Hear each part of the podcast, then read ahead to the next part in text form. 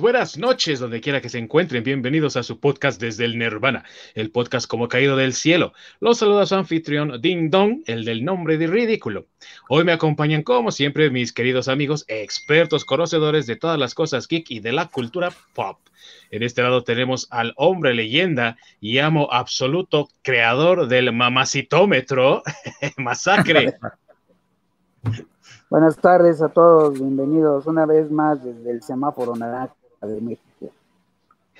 Así es, el semáforo naranja, que tal vez vuelva, vuelva a ponerse rojo, no sabemos. Y de este otro lado, transmitiendo desde el cuartel general de la Policía Montada Canadiense, no porque esté arrestado por ebriedad, ¿eh? no, claro que no. Nos acompaña el conocedor de manga, Orc. Muy buenas tardes a todos. Aquí catando miel de maple solamente. Sí, es que los, los de la policía montada saben hacer la mejor miel de maple, ¿verdad? Exactamente. Así es. Pues el día de hoy vamos a platicar un poquito y también a rostizar, ¿por qué no? Un mucho el universo fílmico de DC Comics, que durante sus primeros proyectos estuvo tan influenciado y dirigido por la visión de Zack Snyder, que al día de hoy se le conoce como el Snyderverse. Así que sin más preámbulo, comenzamos. Thank you.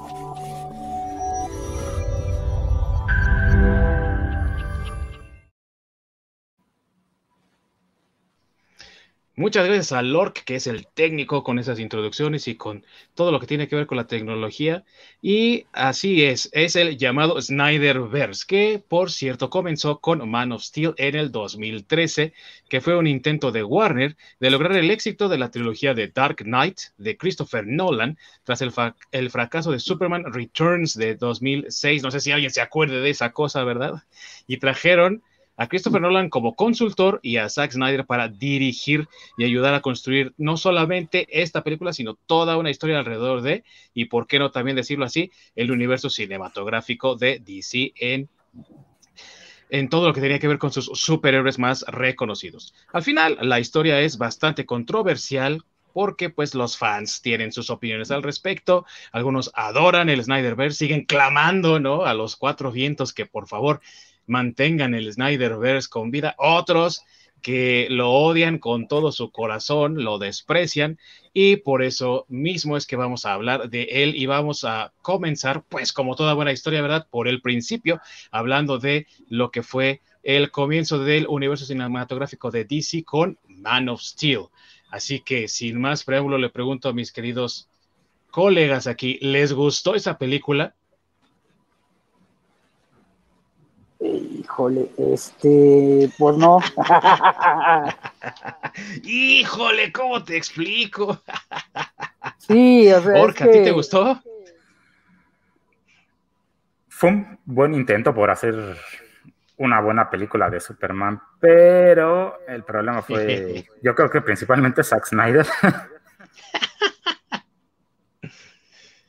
ok, a ver, eh, opiniones a mí me parece, como dice Ork, buena película de Superman. Bueno, buen intento. Este, no es, no es tan mala, por lo menos eh, ya el enemigo con el que se pelean, digo, porque con Superman en general, las películas que se han hecho, eh, creo que siempre, siempre, este, el malo es la kriptonita, ¿no? O sea, independientemente de que salga Lex Luthor o quien demonios salga, el, malo hasta antes de esa película era la kriptonita, ¿no? O el hombre atómico de la película cuarta, ¿te acuerdas? De Christopher Sí, no, sí, ah, no, bueno, sí, sí, sin palabras. Entonces, por lo menos, este, Man of Steel creo que, eh, bueno, número uno, creo que están hechos como muy a la carrera porque Llegamos, digamos que ahí a las películas le entró ya muy tarde DC, ya cuando se dio cuenta que Marvel le llevaba ventaja, que sus películas ya habían pegado y que ya tenían este eh, pues cierta eh, cierto éxito, pues como que DC dijo, ah, nosotros estamos dejando ir el barco y entonces este pues vamos a empezar a crear nuestro universo eh, y pues la mayoría de, esos intentos fueron muy, muy, al vapor, ¿no? Porque digo, si están, eh, si está Batman, el, la trilogía de, de, Nolan, sin embargo, no está integrada como tal a un universo como las películas de Iron Man, como las películas de Thor, etcétera, etcétera. Entonces, como que donde ya DC dijo, bueno, voy a empezar con mi universo, este fue este Man of Steel. Eh, se me hace que estuvo bien el intento, pero fue como muy al vapor, muy rápido, o sea, fue como ya, eh, no sé, hacer un pastel este, pero no dejarlo que se cueza completamente, ¿no? Entonces lo partes y a lo mejor todavía está un poco crudo por dentro.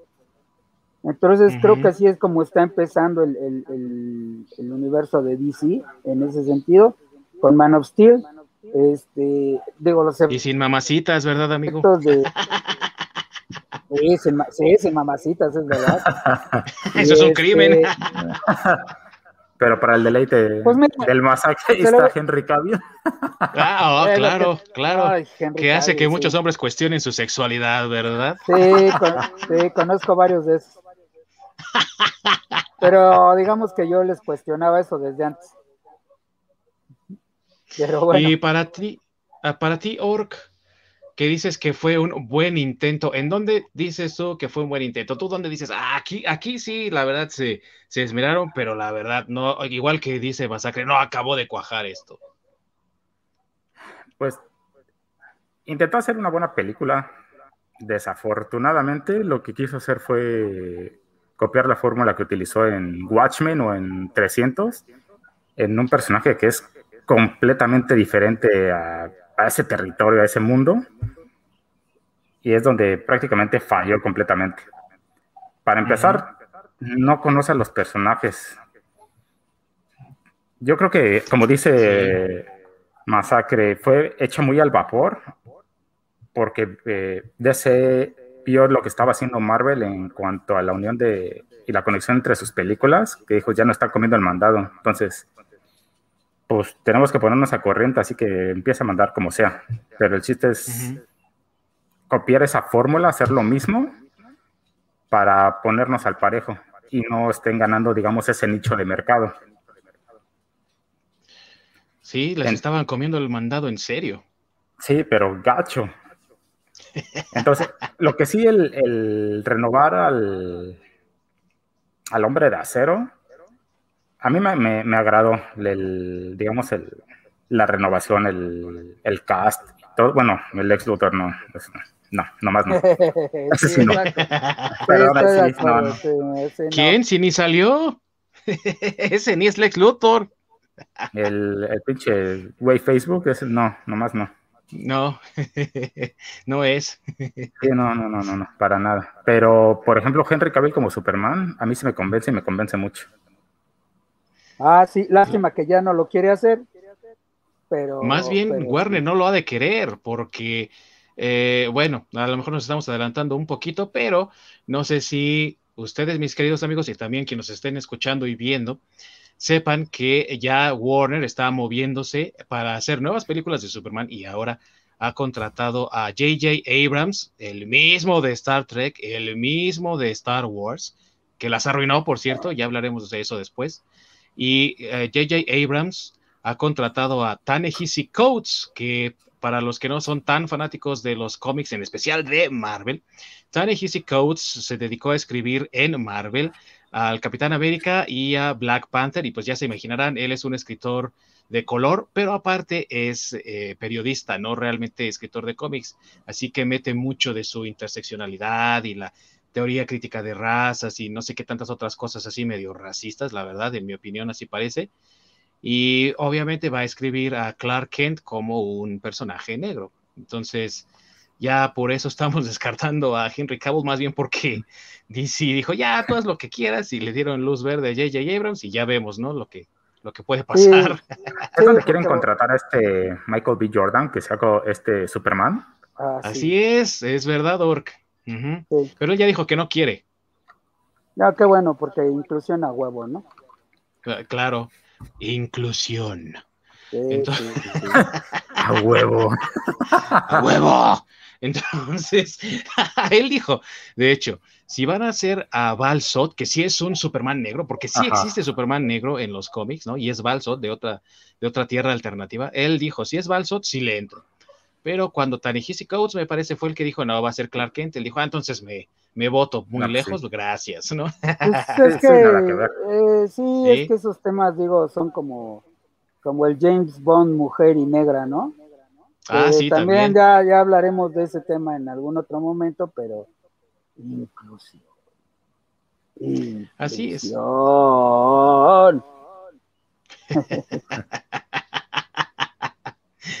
Y a mí me gusta siempre preguntarles pues, sus opiniones a mis queridos amigos porque muchas veces se alinean con lo que yo pienso y otras veces eh, no se alinean y tenemos mucho espacio para discutir. Y curiosamente, a mí me parece que de todas las películas que eh, involucran tanto a Superman como a Batman del Snyderverse, esta la siento mejor planeada, por ejemplo, que Batman eh, v Superman. Pero ah, no bueno, está no, espérame, igual. espérame. Oye, No, no, no, es que espérame, es que, es que ahí ya estamos hablando de otro tema. Estamos o sea, empezando por el principio. vamos- Sí, sí, vamos de poco a poquito, o sea. Que de hecho podemos decir que también es el principio, porque se supone que iba a ser una secuela y ya ven lo que terminó siendo, ¿no? Sí. Sí, sí, sí, estoy de acuerdo, pero vuelvo a lo mismo, o sea, estamos hablando de si nos gustó, no, no, a mí, a mí no tanto. Estoy hablando Man of Steel. O sea, Ujú. sí, está, tiene algunas cosas rescatables, pero igual, no acaba de convencer. Eh, Luisa Lane, pues como, no por la actriz, la actriz es, es- es guapa, digo, no es, no es una mamacita, pero Pero, pero es una mamacita. mujer, pero es una- sí, no, no, no. Pero, pero es una mujer guapa, lo cual está bien para, para ser Luisa Lane, porque realmente Luisa Lane en los cómics tampoco es como, digo, la dibujan como todas las mamacitas de los cómics, ¿va? Pero en su personalidad no es ningún, ninguna femme fatal ni nada de eso. Entonces, No. digamos que físicamente me parece una buena Luisa Lane, eh, físicamente, pero lo que no me acaba de convencer es su actuación, o sea, es así como que bien, buen, buen, buen look, eh, y la actuación como que no, como que no conoce a Luisa Lane. Sí, porque también esta Luisa Lane es súper chingona. Claro. Sí, Y, y es algo de lo que carece mucho. en- No sé si sea el problema más bien del script que de la, de la actriz, que yo creo que va más por ahí, que a ella le pusieron como un adorno, Sí. Pero sí, sí, sí, le faltó muchísimo carácter, le faltó mucho, mucho, mucho. Sí, Porque ella Sí, sí, es una, es- sí es súper chingona. así es. Sí, así es. totalmente. O sea, Luis, Lois Lane es de los primeros personajes secundarios, estamos hablando, ¿no?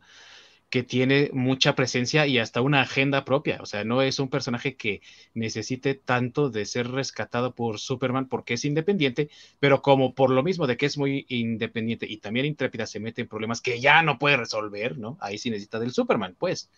No Sí, es la sí, sí. típica dama en desgracia, pues. O sea, Así ya es. se mete en un problema del que no puede salir, ahí necesita a Superman pero no está siempre en espera del Superman, ¿no? No, y que a veces hasta se enoja porque interviene Superman, ¿eh? En los cómics, estoy hablando Sí, que sí, sí. eh, yo podía Sí. manejarlo, bla, bla, bla. Y aquí, pues, Sí. eh, Amy Adams, que, que es el nombre de la actriz, este, pues, digo, vuelvo a lo mismo, es una, es una mujer guapa, muy guapa, pero como dice Or, ¿no? Le- eh, como personaje, que a lo mejor sí es por el script, pero sí le falta carácter si, si lo comparas a, a la Lisa Lane de, de, pues, de los cómics, ¿no? Así es. Y el hecho también de que el personaje tal vez está escrito de una forma distinta, como dice Ork, porque en muchas de las diferentes versiones que tenemos del personaje de Superman, Lois Lane es hasta condescendiente con la personalidad de Clark. O sea, eh, ¿quién no recuerda, por ejemplo, la serie animada, ¿no? De Bruce Timm al estilo de Batman, ¿no? De los años Ah, sí, 90, sí. donde incluso lo llamaba Smallville, ¿no? Sí, sí, correcto. Eh, y, y- por qué? Por esa misma actitud condescendiente que también Margot Kidder marcó mucho en el personaje en la película de 1978, que ya hablamos de ella, ¿no? Entonces, eh, le hace falta mucho eso, le hace falta esa, esa personalidad de Lois Lane que nosotros conocemos que es así también, condescendiente con el chico nuevo que aparte no es citadino, porque estamos hablando de que Metrópolis es Nueva York prácticamente, Sí, y viene de una granja. Literal de un pueblillo, sí. sí, aunque esté a las afueras de Metrópolis, ¿no? Sigue siendo Sí. un pueblo Sí, y no tiene eso. así es. A mí lo que no me gustó de la película, y voy a ser muy directo y voy a ir así a la yugular, es la muerte de Sod. ¿No? O sea, cómo murió Sí. Sod Porque una de las cosas que tiene Superman es que siempre encuentra una solución. Y nunca llega al último recurso, que es el de matar. Y ahorita seguramente algún fanático del cómic va a decir, no, pero entonces no conoces de los cómics, Superman ha matado en los cómics, sí, pero en versiones alternativas del personaje que no son la realidad, digamos, establecida, ¿no? La que todos seguimos, sino que es una realidad alterna, ahí sí lo ha hecho.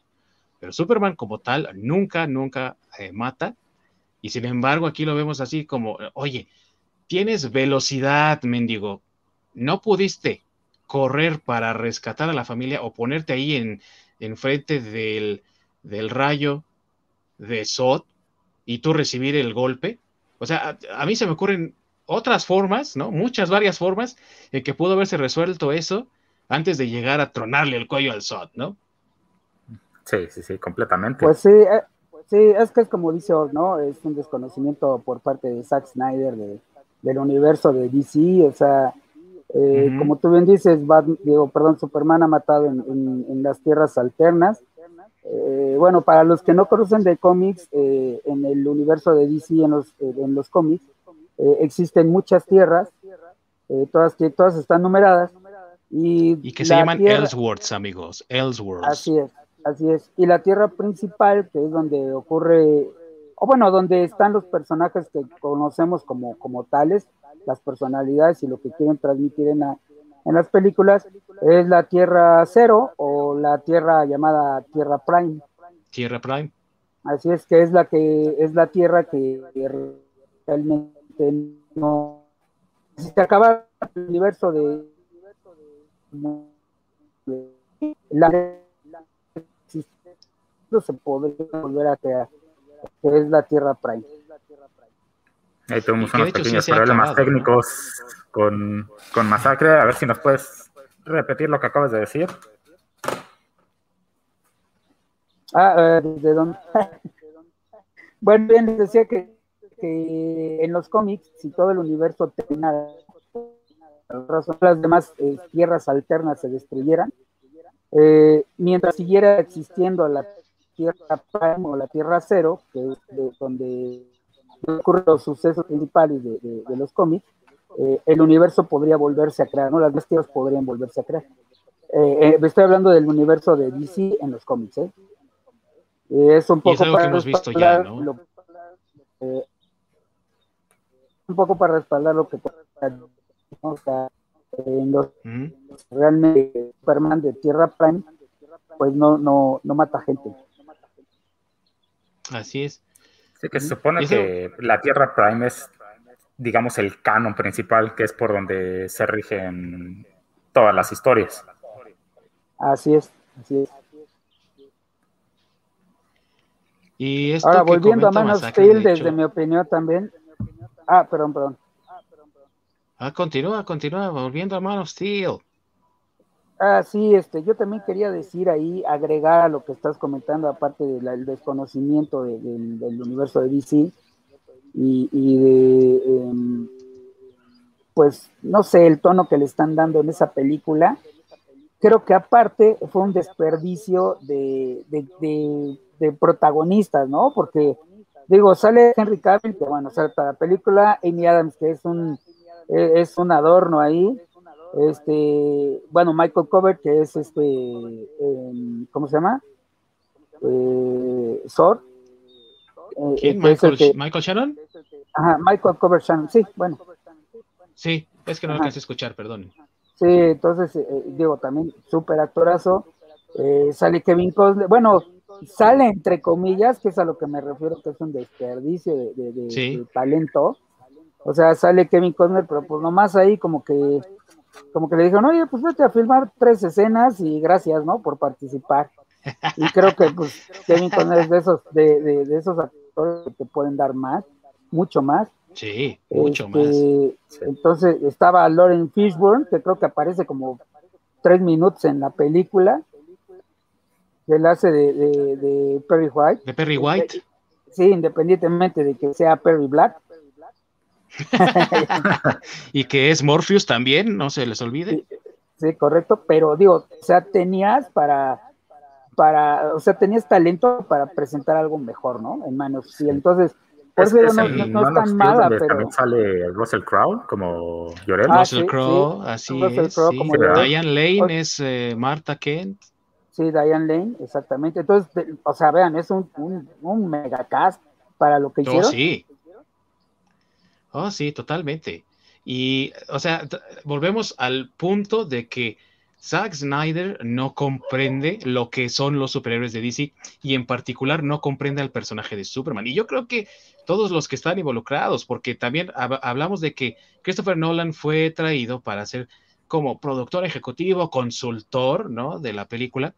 Y si te das cuenta, el personaje de Superman en esta película es eh, en su historia un poco parecido al personaje que Christopher Reeve nos presentó en 1978, de que es un personaje que llega a la Tierra, no sabemos, o mejor dicho, sus padres, los que viven en la Tierra, no conocen su origen, pero él trata de también investigar quién es y viaja a la montaña, digo, a la fortaleza de la soledad, entonces ahí es cuando conoce su origen, ¿no?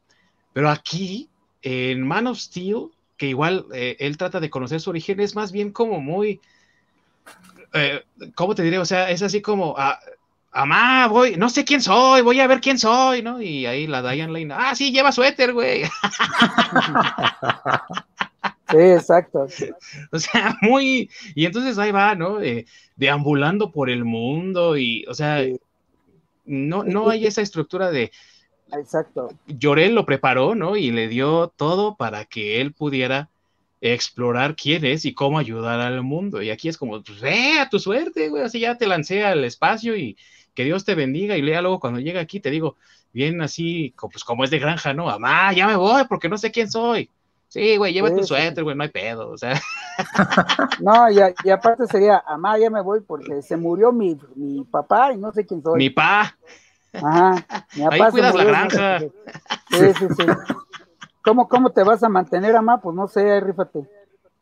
sí, ahora sí que es el trabajo que hacíamos tres lo haces tú, ¿no? Sí. Exactamente, sí. Sí, sí, todo incoherente. sí. Bueno, que, que si seguimos con el hilo, le quitan la casa, ¿no? Porque en, en, en la película que sigue, no sé si ya vamos a dar ese salto, pero en la película que sigue, que es este Así Batman el, contra el Superman, banco. ajá, el, el, el Dawn of Justice, este, si bien no recuerdo, ahí ya tiene problemas financieros, este, Marta Kent. Sí, pero pues el Bruce le compra la casa.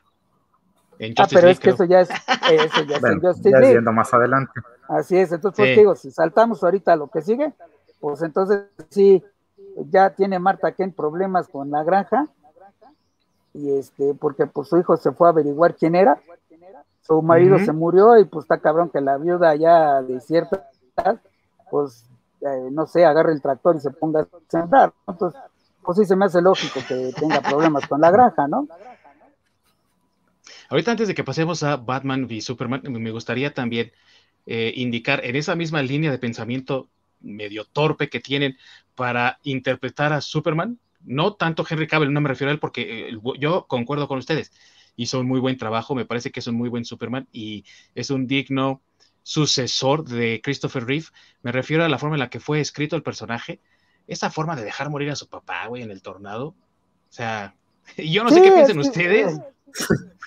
Es que, es que, sí, exacto, es que vuelvo a lo mismo, o sea, es una estupidez, este, un desperdicio del talento de Kevin Costner, o sea, Sí. bueno, y aparte, y aparte no tenía por qué morirse en la primera película, digo, en el cómic se muere de un infarto, pero pues, años después, o sea, ni siquiera. Sí, ni- Sí. o sea, sí, sí tiene el suficiente tiempo para crear a Clark Kent desde morrito hasta, hasta grande, entonces no tenías, o sea, era innecesario que mataras al, al- al papá de, de- de- bueno, a- de, de- de a Jonathan Clark Kent, Kent. Jonathan Kent, ajá, o sea, no era necesario que lo mataras en la primera película. Este, pudo haber él aparecido, pudiste haber aprovechado más a, a- a Kevin Costner, este, pero pues digo, no sé qué pensaba ahí Snyder, la verdad. Bueno, nunca sé qué piensa, ¿no? Pero pues hay menos. Ahí estaba más difícil. Sí, sí, sí, sí, claro. Pero pues le Bueno. pudo haber dado, no sé, algo que, algo que pasó, creo que fue en Smallville, no recuerdo, o, o si en alguna de las películas de, Christopher Reeve, eh, que en realidad quien le da la pista, no me acuerdo dónde lo vi, pero quien, le da la pista en esa trama de, la fortaleza de la soledad es precisamente Jonathan Kent. Ha de haber sido el Smallville. Creo que fue Smallville, sí. Sí, que es donde encuentra un cristal en la nave y él se lo queda. Y ya cuando, tiene edad, creo que es cuando se lo regresa. Sí, algo así. Entonces, eh, algo, algo, así pudiste haber manejado. No estoy diciendo que, que, esa línea, pero vamos, o sea, tenías de dónde rascarle para, para aprovechar ese talento y para este, hacer algo mejor, ¿no? Sí, no, básicamente es que le faltó mucho hacer su chamba a Snyder. No es que tengan nada contra él porque tiene películas que a mí me gustan mucho. Soccer Punch. Podemos tocar eso un poco más adelante. Es que el no conocer a los personajes y eso súmale de. Tengo mi fórmula. Watchmen me funcionó. Eh, 300 me funcionó. Entonces, quiero, quiero utilizar ese mismo entorno oscuro, violento y meterlo en mis siguientes películas superiores, porque es una fórmula que ya me funcionó, entonces la voy a seguir repitiendo. Cámara lenta infinita, ¿te faltó? Ah, sí, ¿Qué pasó? Por cierto. Cámara lenta infinita. Ah, por supuesto. Pero es, es, algo que simplemente no encaja en todos los personajes. Y lo peor de todo es que Nolan dijo, pues Batman es de ese estilo. Es algo que ya hice, me funcionó. Pues yo veo que está bien, ¿no? O sea, sí. para mí funcionó, entonces pues vamos a meterlo. Y nos terminé entregando un Superman nada que ver. Pues, pudo haber sido más la versión del Superman dictador, que todavía hubiera ido más ad ah. hoc al Superman que nos presenta. Y sí, como, como dices, Dindon, el... tuvo mil y un maneras de cómo haber detenido a Zod sin necesidad de romperle el cuello, porque justamente la manera de pensar de Superman es si este güey lanza rayos por los ojos, o le pongo la mano enfrente, o me pongo yo enfrente que me pegue a mí antes de que le pegue a las personas. Otra Así es él termina matando muchísima gente en el desmadre que se arma. Cuando lo avientan hacia un lado y tira un edificio, su primera reacción era ir a detener el edificio, ir a, eh, ir a salvar a las personas, eh, todo ese tipo de cosas que, pues, la verdad, se le olvidó completamente y dijo, le voy a partir su madre a este güey y ahorita le tronan el cuello y ya chingue. Sí. Y que fue un, punto muy criticado, ¿se acuerdan? Sí, es que es, completamente ajeno a ese tipo de cosas a, pues, Superman. Claro. Ahora, los efectos están muy buenos. Eso, ah, en mi opinión, los efectos están muy buenos. falló mucho en, el script. Bueno, es que, mira, no, no sé si echarle tanto la, la culpa al Zack Snyder, porque tal vez, tal vez, y solo tal vez, no tuvo ese de hacer su chamba, como dices, porque también lo que, lo que comentamos al principio, ¿no? O sea, no dudo que el estudio, o digo, Warner Brothers en este caso, pues lo haya estado presionando para sacar una película y luego luego aventarse la otra y demás, porque pues ya les estaban ganando el mandado. Entonces, a lo mejor en ese momento, pues le daría el beneficio de la duda al Zack Snyder. Es más, de hecho, se lo pues daría en, en, Man of Steel y en Batman vs. Superman porque pues, la sacaron casi seguidita. Entonces les, da, daría el beneficio de la duda de que no pudo hacer su chamba. O sea, no estoy diciendo que las películas sean buenas, solo que posiblemente este no pudo, no, no tuvo tiempo de hacer su chamba. No, no pues, tiene ese. Muy...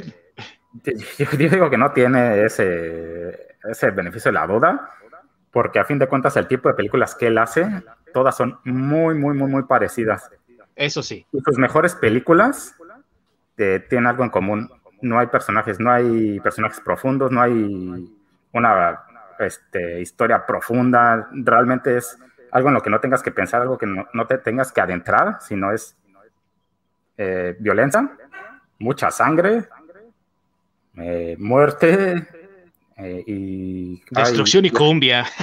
Destrucción, cumbia y slow motion. O sea, básicamente es, es la fórmula Snyder. Se intenta meter personajes profundos, simplemente no sabe cómo.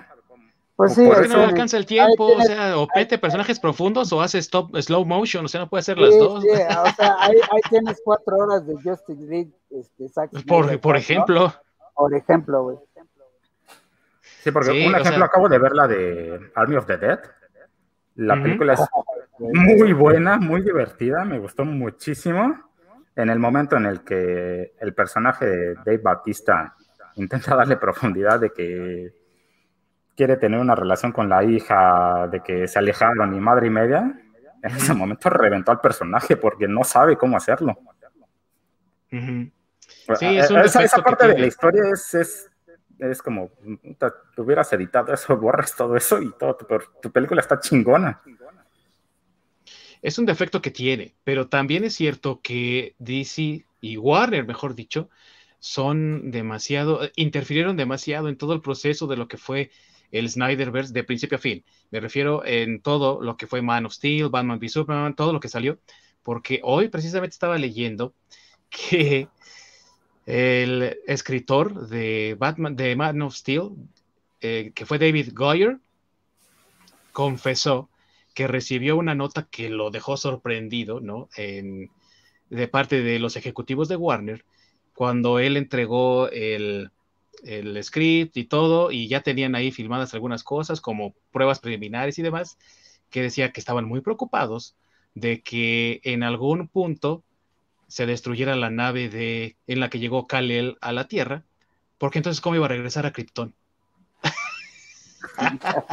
o sea, ahí te das cuenta del nivel de idiotez de la gente que está a cargo de estas madres. sí, sí, no, bueno. O sea, por, eh, principio de cuentas. Es el combo perfecto. Sí, es, que, es que es lo que les digo. Y, yo, yo, yo, pues yo sí le voy más a que, a que Zack Snyder en ese momento, estoy hablando en ese momento, ¿eh? Porque ya hablaremos más adelante de Justice League y ya ahí lo que les voy a decir se cae completamente, ¿no? Eh, yo creo que, en, el momento en que salen esas dos películas, sí no le dan chance a, Zack Snyder de, de rezar lo que tiene que hacer, ni tampoco a los escritores, porque todo fue así de, güey, sácalo, sácalo, sácalo. Este, lo que decimos, ¿no? Un supercast, pero pues no lo aprovechas porque, pues, güey, todo es al vapor, o sea, todo es en chinga, güey, aunque tú eh, los mejores, este, los mejores productos para hacer, hacer tu pastel, pues si le echas en cantidad de errónea o no los aprovechas, pues te va a estar mal. Y entonces yo es lo que, lo que pienso que aquí pasó, escogen un supercast con unos superactores, pero como todos lo sacan en chinga, pues no, no, no les queda bien. Sí, fíjate que ah, también lo que pasó fue el que apresuraron mucho las cosas porque en realidad Zack Snyder ya tenía un tratamiento para la secuela de Man of Steel y Warren le dijo en él, vamos a hacer Batman contra Superman porque nos urge ya hacer este universo extendido, como dices, porque el presupuesto de Man of Steel fue de 225 millones de dólares y la película hizo 959 millones y diremos nosotros aquí todos, pues no estuvo mal, ¿no? Fue una buena ganancia, pero no fue lo que Warner estaba esperando. Ellos esperaban que esta película hiciera lo mismo que, por ejemplo, Avengers, que ya había salido para entonces, y lo que también hizo Iron Man 3 en ese mismo año, que ganó, por ejemplo, Iron Man 3 ganó más de un billón. O sea, estábamos hablando de que ellos querían lograr algo así y no lo lograron, pero ni de chiste. Entonces estuvieron muy decepcionados y dijeron, no, sabes qué, tu película es un fracaso, no vamos a hacer la segunda parte, queremos apresurar esto, nos vamos con Batman v Superman. Y ahí es donde se empieza a caer todo, porque ahora sí, yendo hacia Batman v Superman, su opinión acerca de la película, mis queridos amigos. Es un asco. Bueno, lo único rescatable, lo único rescatable de ahí. Fin de la opinión. lo, único que tengo ahí sentimientos encontrados es que a mí sí me gusta el Batman de Ben Affleck. Ajá. Este, se me hace un Batman, vamos, el, detalle que tengo es que pues ahí sí mata, ¿no? Este, este es el único detalle que tengo, pero me gustó mucho porque se me figuró mucho al Batman de, los videojuegos. O sea, un pinche Batman acá, sí, sí, sí, o sea, un, Batman acá mamadísimo, que cuando se pelea con los criminales les da una putiza. La escena, la, escena que me gusta de todo, de todo lo que salió, la escena que me gusta de este, esa película es cuando Batman rescata a, la mamá de, Superman, a, Marta Kane. ¡Save Marta! Sí, sí, sí, o sea, la putiza, la putiza que le pone a esos güeyes está, bueno, a mí sí me gusta. ¿Qué es lo que no me... Ah, bueno, también Gal Gadot. que sí es de la mamacita, ¿verdad? Sí, un 8 en el mamacitómetro, y eso porque no me gustan tan flaquitas. ¿Y cuánto le pusiste a Ben Affleck? ¿Cuánto le pusiste en tu mamacitómetro al Ben? Al. Al, buen, al, al, Batfleck. Pues es que me cae bien el Batfleck, y más ahorita que me lo están dejando todo chupado. no, sé si han visto esas fotos en internet de, de regreso con mi ex y ahora sí, güey. Sí. Se acabó la mamadez, ¿eh? Ahora sí ya está todo. Pinche Jennifer es una aborazada, pero bueno, en fin. ese, no, ese no es el punto. Este, eh, lo, que, lo que me gusta de ahí de, de, Batman vs. Superman es que, bueno, otra vez, ¿no? Tiene un, un supercast, porque aparte de, lo que ya mencionamos, hay que agregar que sale Jeremy Irons como este. Em, como Alfred. Alfred como Alfred, ajá, y que aparte es un Alfred que sí me gusta, porque no ya pasa de ser no, no solo el este el mayordomo como sumiso, se muestra que ya es un, sí es un mayordomo, pero que tiene cierta preparación. O sea, es, el mayordomo badass que termina haciendo en los cómics. Así es, así es, exactamente. Entonces, e, ese, ese Alfred, creo que sí es de los Alfred que me ha gustado. ¿Qué le faltó más desarrollo? Sí, estoy de acuerdo. Pero digamos que por lo menos sí, sí me gusta un, este Alfred, ¿no? Entonces, pues pinche supercast, agregamos a Gal Gadot, agregamos a, a, este, a Jeremy Irons, pues sacamos a Kevin Costner porque pues aquí sí ya no nos, ya, ya no teníamos de meterlo. Y porque su cambio no vale. Sí, exactamente, porque pues nadie se dio cuenta que ya no estaba.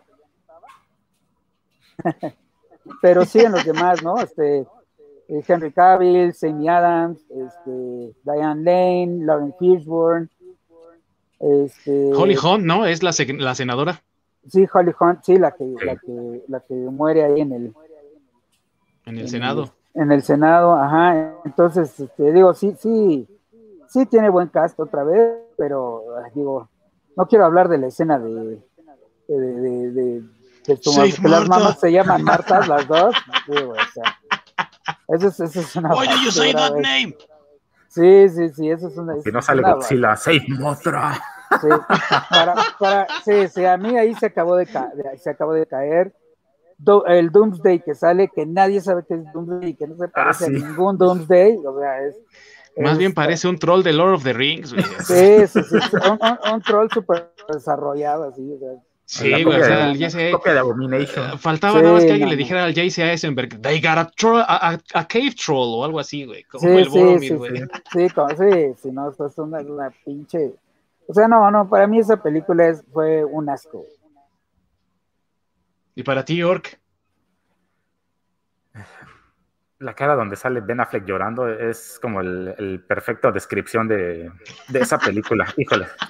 Así, así. Y mis sentimientos por ella. Exactamente. Es que está tan mal hecha. Hay huecos por todos lados. La historia no tiene coherencia, ¿no? O sea, no entiendo cómo la terminaron. Es un franque película así culera. Porque realmente muchas cosas no tienen sentido, tienen muchos plot holes. la aparición de esta Gal Gadot como Wonder Woman es que ah, pues, dos veces están madreando, pues yo conozco al de los cuernos, pues cámara, le voy a pegar al otro güey, pues nada más porque pues, ya estoy aquí. Porque realmente ella aparece así súper random Sí. en plena pelea y nada más se mete a los putazos a, pegarle a, pues, al que no conoce. ¿Por qué? Pues nada más porque puede. Pero, bueno, que llegó tarde a la, partida de Dungeons, completamente eh, perdidos. Sí, sí, pero recordemos ahí, ahí una cosa, ¿eh? O sea, fue la primera vez que vimos a Gal Gadot como, como Mujer Maravilla. Pero independientemente de si la metieron a huevo, o sea, ahí en esa escena, pero fue la primera vez que la vimos en general como Wonder Woman. Y creo que también es de lo mejor de la película, ¿eh? Pues la parte al menos donde dice el orc que está peleando, porque eh, cuando es introducida, es introducida como Diana Prince, ¿no? O sea, su alter ego. Y si te das cuenta, es introducida ahí en la fiesta del ex Luthor, sí. porque está buscando algo. ¿Y qué está buscando? Su foto y tú dices, no mames, o sea, neta, estás buscando una foto de 100 años atrás, o sea, no tuviste chance de, en todos los pinches 100 años que llevas aquí, no tuviste tiempo de buscarla, estuviste muy ocupada escondiéndote, güey, en el LURP o qué más, o sea, no, güey, o sea, la neta no. No, pero es que son los plots que, que dice Lord, ¿no? O sea, vamos, no, estoy hablando yo en el, en el sentido de la, de la historia en sí, o sea, estoy hablando de, de presentar ya a Gal Gadot como personaje en esa película que a muchos cuando la anunciaron como Mujer Maravilla, y me incluyo, no nos convenció. Sin embargo, ya cuando la vimos, o bueno, por lo menos en mi caso, cuando ya la vimos ya como tal en, este en Batman contra Superman, pues luego fue lo dijimos queremos más, más, más ¿no? Bueno, eh, en ese sentido sí, se ganó a los fans, digámoslo así, pero la verdad, ese pedacito, digámoslo así, o ahora sí que agarrarse de ese pedazo de esperanza, híjole, está muy cañón porque si es una película que. No, no, no, no, no, estoy diciendo que mejore la. No estoy diciendo que haga película. Solo estoy diciendo que es de lo rescatado de la película. Cuando lo pones así, entonces sí. Cuando lo pones así, sí. Pero es que no, hay justificación para que ella aparezca en la película. Eso de ir a buscar su foto es de lo más pobre y más culero que se les ocurrió. No, no, estoy de acuerdo, güey. Sí hay dos justificaciones, güey, para que apareciera, güey. Que, número uno, güey, que ya tenían la película de Wonder Woman en la puerta, güey. Y fue así como, como, como que el aperitivo.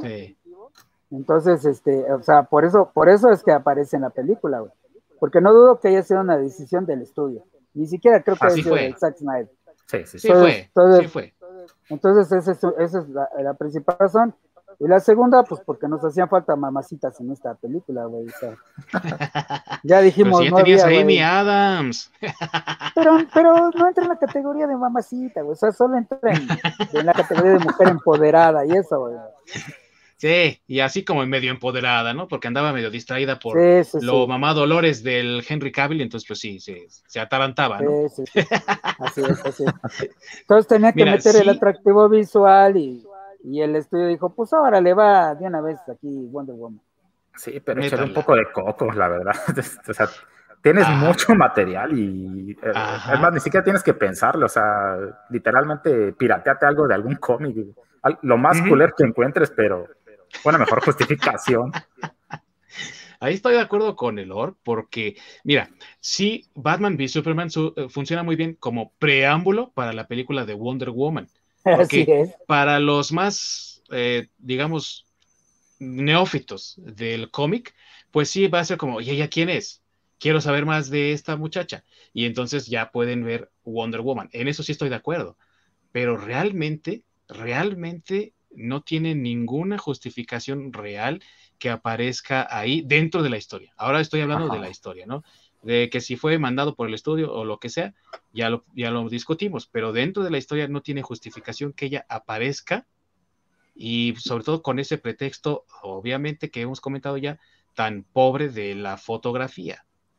Y es para que, aparte también, eh, para que Bruce Wayne se dé cuenta de que existen metahumanos. Güey, es un güey que tiene todos los recursos para darse cuenta de que existe la kriptonita y sin siquiera testear la chingada kriptonita sabe que esa cosa va a matar al Superman pero no tiene tantito tiempo para investigar que hay más metahumanos. Güey, se supone que está encabronadísimo porque el Superman destruyó la ciudad, mató a su familia, vamos a ponerlo entre comillas, porque dice él que sus empleados son su familia, pero no sé, ni siquiera tiene tantito tiempo para decir, oye, este cabrón, ¿cómo le irá? ¿No? Perdió las piernas, le estoy dando cheques de indemnización, ¿los estará cobrando? No, güey, de sorpresa para él que el güey nunca ha cobrado sus chingados cheques y le manda mensajitos de amor ahí con lápiz labial o quién sabe, crayola o quién sabe qué madre.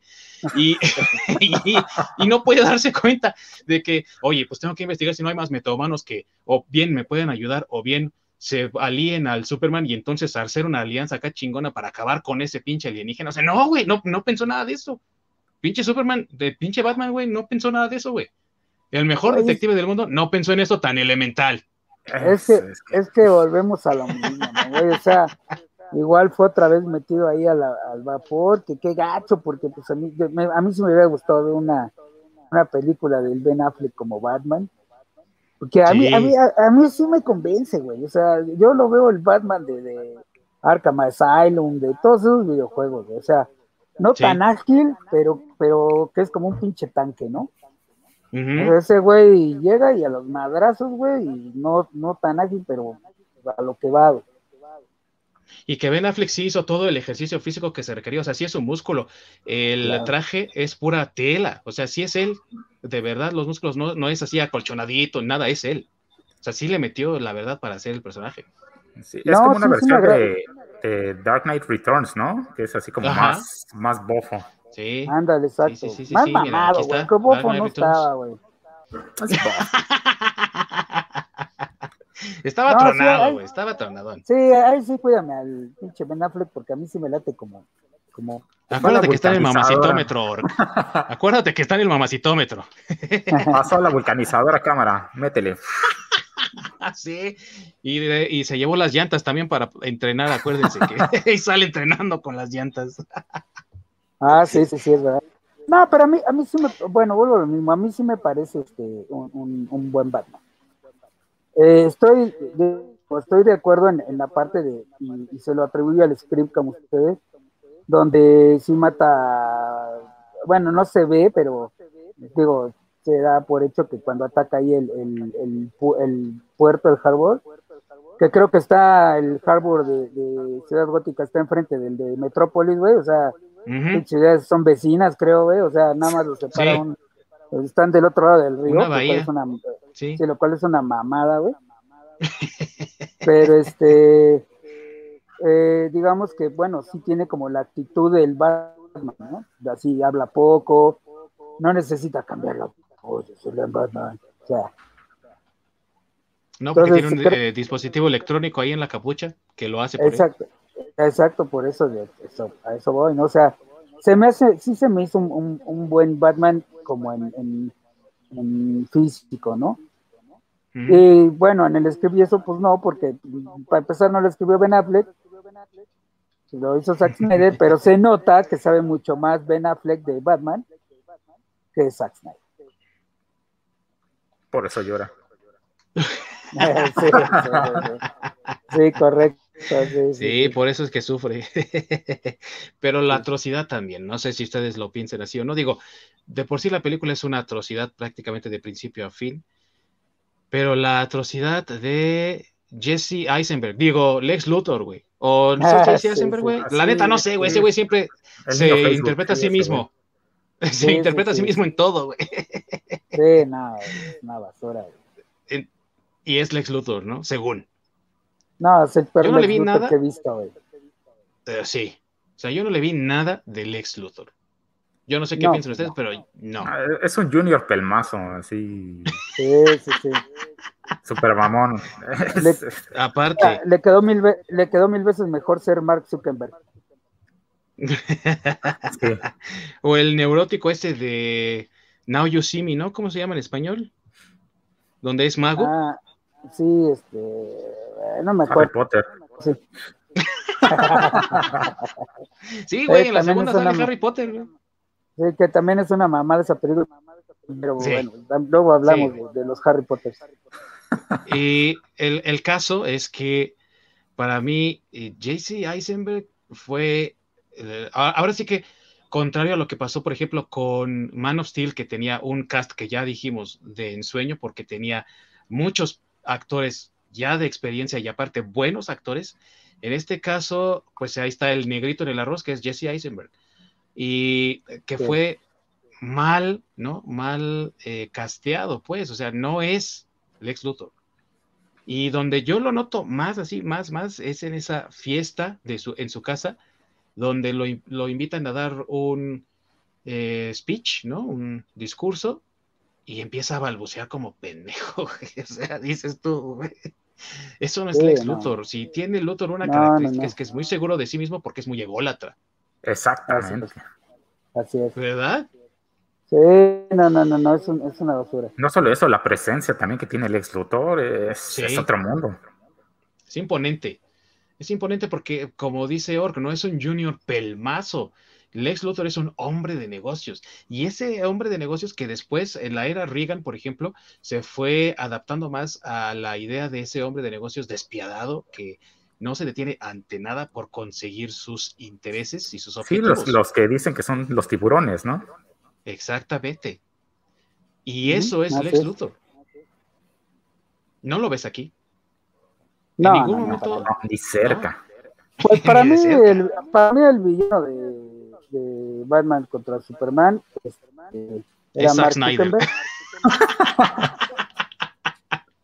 Bueno, sí, pero yo estoy hablando de la película, no de quien dirigió. Ah, ah, ok, ok. Entonces, en la película el villano es Mark Zuckerberg. Pues se supone, ¿no? Que... Pero es que ni, siquiera te lo plasman bien, o sea, realmente no No, no, por eso te digo, güey, o sea, es, es el, el, Mark Zuckerberg de la red, güey, pero ahora lo pusieron de villano en DC, güey, o sea, porque no tiene nada que ver con, con, con Lex Luthor. Sí, sí, nada que ver. Mejor veo lo único donde Zuckerberg, güey, ahí. sí. La única, digamos, como que así pedacito migaja del ex Luthor que yo alcancé a ver fue en esa interacción que tenía con la senadora, donde como que la amenaza cuando ella le dice, no te voy a dar chance de hacer lo que tú quieres, ni te voy a, a entregar esa piedra que está en el Océano Índico, no lo voy a hacer, ¿no? Y entonces él así como muy tácitamente la amenaza y le habla de los problemas del poder y toda esa cosa, ¿no? Ahí es cuando tú ves al ex Luthor y ya, no lo vuelves a ver. Y eso te digo así como que ah, lo ves muy desnutrido, muy, muy mal, en muy mal estado, porque no es, no es Lex Luthor.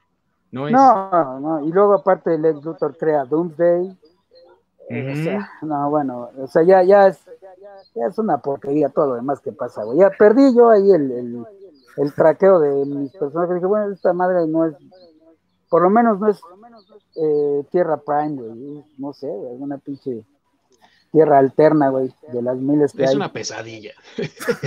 no, es una, es una basura, güey. Es una basura. Miles de memes, los miles de memes que se hicieron de, de oh, nuestros memes se llaman Martas, ya no te madreo, güey. sí. ¿Y ustedes ah, vieron la versión y, y el, y, el meter, espérame, espérame, y el meter a huevo este, también Aquaman, en un pinche microfragmento de escena, güey, donde le devuelve ah, la lanza a Batman, güey. Ah, sí. También es una mamada. Pues eso es lo que te digo, o sea, no hay ninguna buena justificación para meter a los personajes. Por lo menos, si lo vas a hacer, dales un poco de misterio o algo así, no. Ah, a ver, tu pinche güey en mayas, aviéntame la lanza, o sea, no mames. Sí, no, no, no, no. Realmente con un poco de coco que le hubieran hecho, le podrías dar misterio a los dos personajes, digamos, para pues darles interés a la gente de quiénes son. Sí, claro. pero es que neta también ahí los estudios son los que metió en la mano. O sea, güey, ya le surgía el varo. Sí. Y, y, no, y no, ya habían perdido que cuántos años en, en que el universo de Marvel se había tardado este en hacer en desarrollar sus personajes. O sea, para ese momento que, ya estamos, bueno, para Man of Steel, o sea, regresándonos un poco, ya teníamos que Iron Man, ya teníamos Capitán América, el primer Vengador. Ya Llevan cinco años de ventaja, este, más o menos. Sí, güey. Entonces, según yo, Iron Man, la primera empezó en el 2008, ¿no? Sí, sí, ya, ya llevan como cinco años de, Sí, y ellos apenas estaban en el 2008 con Dark Knight, güey, la segunda de Nolan. Así es, así es. Entonces, esos güeyes quisieron meter todo de putazo, güey. Entonces, pues también yo le atribuyo mucho eso a que son a las carreras. Y me refiero a eso porque ya si, en, lo que es series animadas está pasando al revés, güey. O sea, las series animadas de DC son muy buenas, güey. Y las películas, también. Así es, así es. Así es, pero, este, y, la, y las películas de Marvel, pues no no son malas, pero no, o sea, están mejor, mil veces mejor las de DC. creo que ya ni tienen animadas, ¿verdad? Ya tiene un rato que no hacen. Películas, me refiero. ¿De Marvel? Así es. Sí, no, ya tiene un rato que no hacen. Y estaban bien al principio, incluso antes de que empezara el MCU eran buenas, pero como el MCU empezó a ganar pues más notoriedad, las dejaron de hacer. Y no, pues aparte porque, aparte, no, y aparte porque ahí les estaban comiendo el mandado DC, la verdad. También, sí, totalmente. O sea, y la calidad de animación. Claro, pero no tenían la presión que, que, tenían en el live action, por decirlo así. Ah, sí, claro. Ni tampoco tenían que ligar, que ligar esas películas en el mismo universo. Pero esa es la razón que también me conflictúa mucho, porque estamos hablando de que el estudio es el que manda las cosas y vemos un Batman v Superman horrendo. Al siguiente año un Suicide Squad también asqueroso. Otra, sí. otra basura. Sí, sí, es otra de hijo. Pero Wonder Woman bien, güey. O sea, es lo que, esos contrastes, ¿ves? Ajá, el trabajo que hizo Patty Jenkins. Bueno, pero ¿quién, de, ajá, ¿quién dirigió Wonder Woman? Qué buena película. Patty Jenkins. ah, güey. David Ayer, que es el que dirigió Suicide Squad, o sea, él dirigió la de Fury, güey, la del tanque ese con Brad Pitt, güey. O sea, es una película chingoncísima. David Ayer no es un improvisado, es buen director, pero eso, esa madre de Suicide Squad, güey, se ve como, haz de cuenta como si la hubiera editado un niño de cinco años, güey, o algo así, y ahora le voy a poner esta canción que me gusta mucho, y pues, ¡pum! güey, o sea. Pero, pero es que es lo que te iba a decir, ¿no? Ahí es donde ves el peso de un, de un director.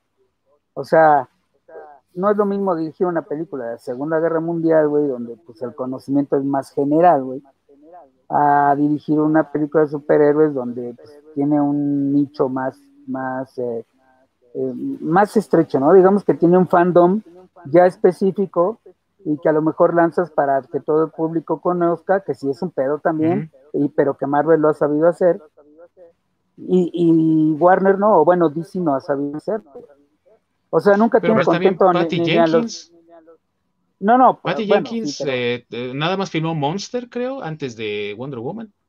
Todo sí, pero, trabajo creo fue en, Sí, pero ella sí investigó Wonder Woman. O sea, la, la, has, la, ¿has, visto la entrevista de que le hacen de, de, que hizo un buen trabajo en Wonder Woman?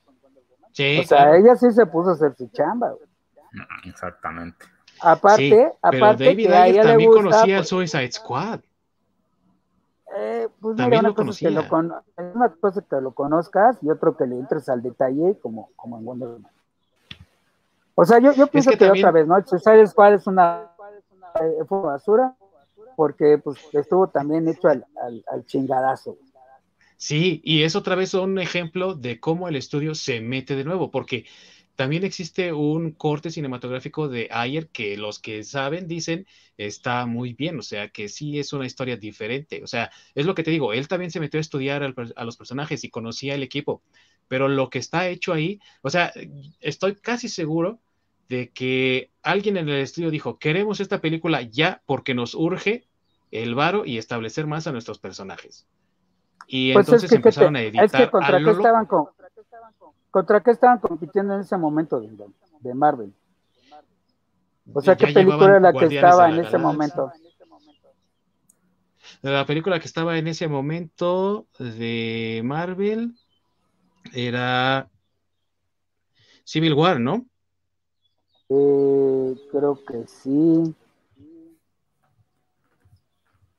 A ver, no sé. De, eh, soy, eh, Suicide Squad fue de que del 2000. Eh, ¿Qué? Suicide Squad del Mm, 2016. 16, ajá. Ok, ¿qué teníamos entonces en el 2016 de Marvel? Del MCU, bueno, del. 2016. Del MCU. Fase 2. Si no estoy En mal. el Debe estar en fase 2. 2016 teníamos Civil War. Porque de- de- Suicide Squad se estrenó en julio, Agosto. parece. En agosto, perdón. Y, en, y, y Civil War se estrenó en mayo. Bueno, para nosotros en abril, ¿no? Porque siempre se estrenan antes de acá. Ah, sí, sí, sí. Pero también salió en noviembre la de Doctor Strange. Entonces teníamos Civil War. Sí, es que, pues sí, güey, entonces le querían, o sea, ya ponerte con Civil War, pero que vuelvo a lo mismo. Civil War para ese momento ya tenía un desarrollo de personajes bastante amplio. La gente, aunque no leyera cómics, ya los conocía. O sea, ya sabía quién era, ya sabía quién era el Capitán América. Digo, no al detalle como un lector de cómics, pero ya sabía quién era el Capitán América, ya sabía quién era todos los que salen ahí. Este, sale Spider-Man, que era lo que mucha gente estaba esperando. Sí. Eh, el Spider-Man en el MCU. Entonces, pues igual otra vez, ¿no? Al, vapor, güey. Luego meten a este, eh, al pinche guasón horrible ese que, a de Leto, que hizo este, ¿cómo se llama este pendejo? Sí, Jared, Leto, güey. Jared Leto. Sí, sí, sí, o sea, no, es una estoy basura, de acuerdo con el orc. Sí, no, entonces. Y su risa, pues, güey, otra su vez, risita ¿no? idiota. Sí, sí, sí. Entonces volvemos a.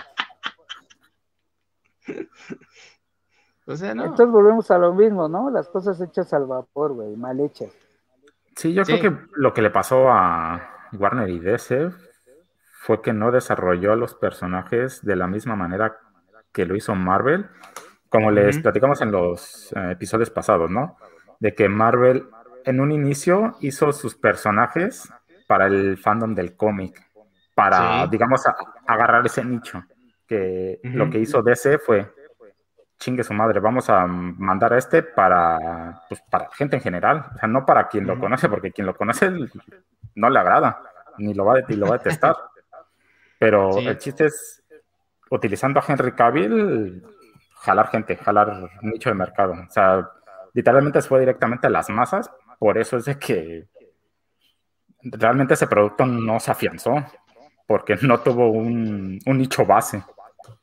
Sí. Y, y que y yo, yo, creo, ah, yo creo que las animadas han tenido por eso éxito, porque yo pienso que los estudios se han enfocado más en, las películas que están lanzando en los live action y como que le están dando más libertad a los equipos creativos que hacen las películas animadas. Entonces los de las películas animadas pues tienen más libertad, tienen forma de, hacer lo que quieren. Este, digo, hasta cierto límite, ¿no? Porque si viste la Liga de la Justicia Oscura, que no es mala, e, es buena, pero sí como que ahí ya se ve que ya metieron algunas cositas que ya es del estudio, ¿no? O, sea, ya como que le dijeron, ah, tienen que estar ciertos personajes, ya tienen que aparecer a huevo, ¿no? Sí, pero en general el estándar de las animadas es, altísimo. Eh, la calidad de animación es sorprendente, pero ya le están también metiendo en un poco de inclusión forzada porque ah, eh, eso fue lo que pasó, por ejemplo, en Red Son, que es una de las películas animadas más recientes, ¿no? Superman Red Son, donde es un what if, ¿no? Un else world. ¿Qué pasaría si Superman hubiese llegado a la Rusia comunista, ¿no? En los años de la Guerra Y tiene un montón de inclusión y la historia demerita por ello. Y la verdad es que la historia en cómic es muy buena, pero pues si, si pones eso ahí, la verdad es, que sí pierde cierta, cierto contenido, ¿no? O calidad en el contenido, mejor dicho.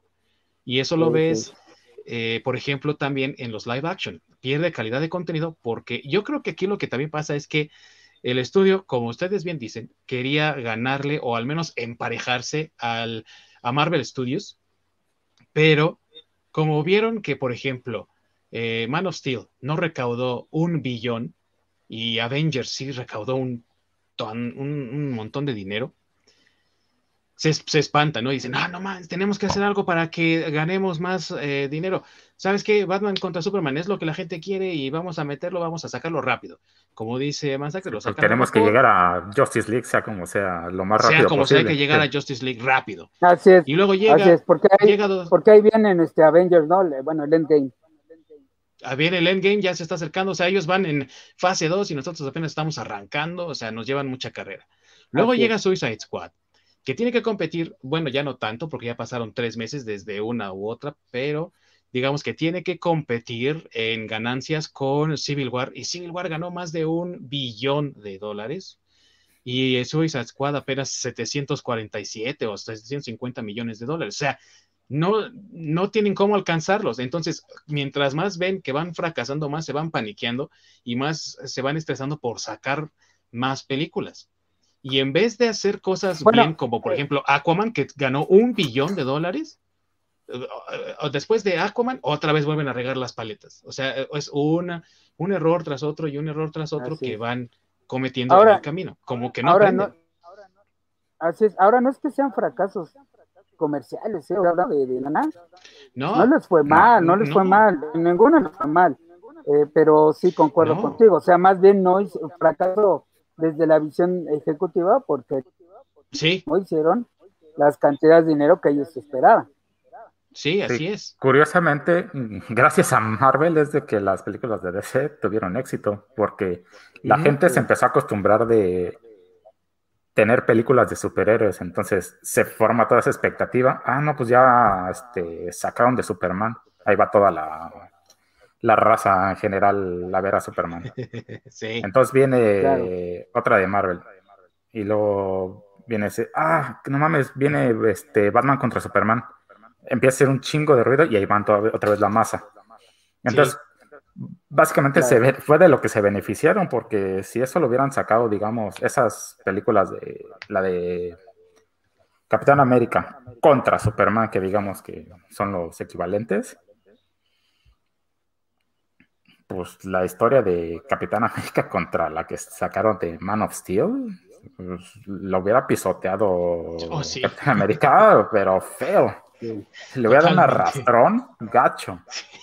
No, y, aparte déjame decirte, también están usando los superhéroes más famosos de, no solo de DC, ¿no? sino en general. O sea, la gente, aunque no lea cómics, este, sabe ah, quién es Superman, sabe quién es Batman. Entonces, aunque ellos no vean, este, digamos que son personajes que no necesitan una introducción, por decirlo así. No, ¿cuál, cuál, es cualquier persona le dice.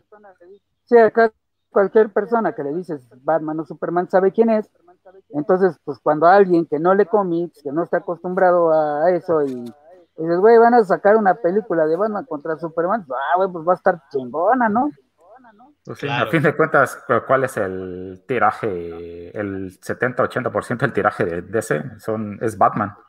Están ah, sacando cuatro o cinco cómics, eh, no sé si a la semana, pero en, cada tiraje hay cuatro o cinco tan solo de Batman. Sí. Batman es lo que está manteniendo DC ahorita en cómics, totalmente. Sí. No y no es lo mejor, que es lo peor de todo. ¿Eh? Y, no son. Y no son tan buenos ahorita los de Batman. Eh, no, las historias no están tan buenas. Esa de, de Batman Heavy Metal y ¿Cuál fue la otra? la Batman, la Dead Metal, sí, no, o sea, no son así pues, de muy buenas historias, no, ¿eh? De Batman no. Sí, no, y ahorita, este, ¿cuál es donde está este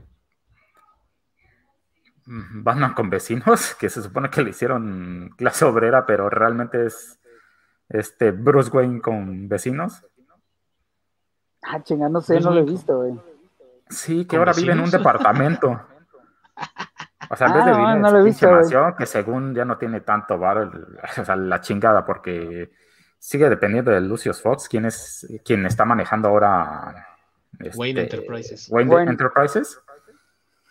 Y pues él literalmente es un este una garrapata Bruce Wayne de, de Lucius Fox, pero sigue teniendo todo el este todos los recursos. Y la única diferencia es de que ahora tiene vecinos y vive en departamentos. Es que Bruce Wayne ahora es como Britney Spears, güey, que su papá le, maneja el dinero, pues así Lucius Fox, güey. Sí, básicamente sí.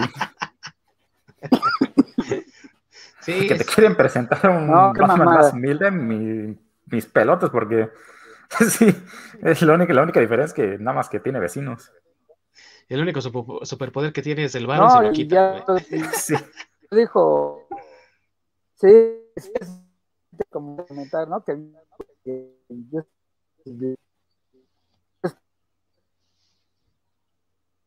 ¿Hablas de la de heavy metal? Es que, es que ya se enojó, por eso está trabado. No, no, Ah. sí, se me trabó, ya no lo escuché. Ya no lo escuché por un rato. Ah, ya, no, cuando digo que, que cuando se sube este, en Justice League, este, Ezra Miller con Ben Affleck al coche y le dice Ezra Miller, oye, güey, ¿cuál es ah. tu superpoder? Ah, soy millonario. Sí. Eso es un superpoder, güey. y entonces en este es cómic se lo están quitando, güey. Le están quitando el superpoder, güey. Básicamente. Sí, güey. Sí, o sea, no, es... Y ahora así con todas esas basuras que están sacando, es lo único que está manteniendo vivo a DC completamente, ¿no? Su- es Batman. Batman Bueno, es que- completamente. Entonces, Es, es- es que hay cosas interesantes en ese banda, ¿no? Bueno, o sea, por ejemplo, Death Metal está de la shit, pero bueno, la historia no es muy buena. Pero las versiones oscuras de Batman están muy buenas, güey, ¿eh? sí, Eh, o sea, hay cosas, hay cosas que sí están buenas, ah, pero ¿cuál, cuál- cuál es donde sale el eh, The Bat Who Loves? Eh, esa, ¿Sí es ahí? en, en las series de, de Metal, sí, de, De- Scott Snyder y Greg Mm. Ujú. Sí, E- y- y ese sí, o personaje sea, se me hace muy chingón, la verdad. Eh, Y aparte tiene un muy buen diseño, pues lo diseñó Greg Capullo. O Ah, sea, sí. es el mismo que, diri- que es que, que dibujó Spawn después de que Todd McFarlane se puso muy ocupado sacando figuras de acción, güey, pues ahí Greg Capullo sal- salió al quite, ¿no? O sea, es un muy buen ah, ah, artista y muy competente. Completamente. Pero, sí, pero, eh, o sea, el hecho de que eh, Batman sea el único que está manteniendo vivo ahorita a DC es bastante evidente de la crisis que está pasando. O sea, no hay nueva gente llegando a leer cómics. Ven Man of Steel o ven Wonder Woman y no están llegando a leer cómics. Y se supone que esa es la sinergia que debería de haber entre el universo cinematográfico y el cómic, ¿no? O sea, los que leen los cómics se emocionan por ver las versiones en, en el cine y los que van al cine dicen, ah, esto está chido, voy a meterme en una tienda de cómics a ver de qué se tratan. Y no está pasando. Pero no está pasando Sí, ni en no, Marvel ni en no, DC. no, no. Eh, Sí, no. Bueno, es que, ¿sabes? pero, ¿sabes? Bueno, no sé, yo lo veo con, con mi sobrino. Este, Fíjate que hay canales en YouTube donde ya te van platicando el cómic, ya no necesitas Ujú. comprarlo y leerlo. Entonces, por lo menos Ah, con la generación de mi sobrino, que mi sobrino tiene, ahorita tiene 14 años, este, no están empezando, con, no le están entrando cómics por leerlos, ¿eh? O sea, le están entrando por esas versiones, por esos audio cómics, si quieres verlo de ese, sí, de, eh, de- en ese sentido, ¿no? O sea, mi Sí. sobrino se mete a YouTube, güey, y le pone, no sé, güey, Dead Metal, Ujú. y alguien que tiene el cómic número por número eh, platicado, o bueno, narrado, Creo que es como un audio cómic. Ah, órale. Pues a lo mejor eso va a pasar después. Es lo que hace mi sobrino, porque- es lo que es lo que hace mi sobrino, ¿eh? Es lo que hace mi sobrino y les repito, tiene 13 años, va a cumplir 14. pues sea- tal vez sea el futuro, porque tampoco el cómic digital está vendiendo bastante bien. Entonces, tal vez eso sea de que la gente se ponga ahora a escuchar cómics, como lo- ya hay au- audiolibros, pues también va a haber audiocómics. Oh, sí. Sí, sí, sí, sí, puede ser. Pero bueno.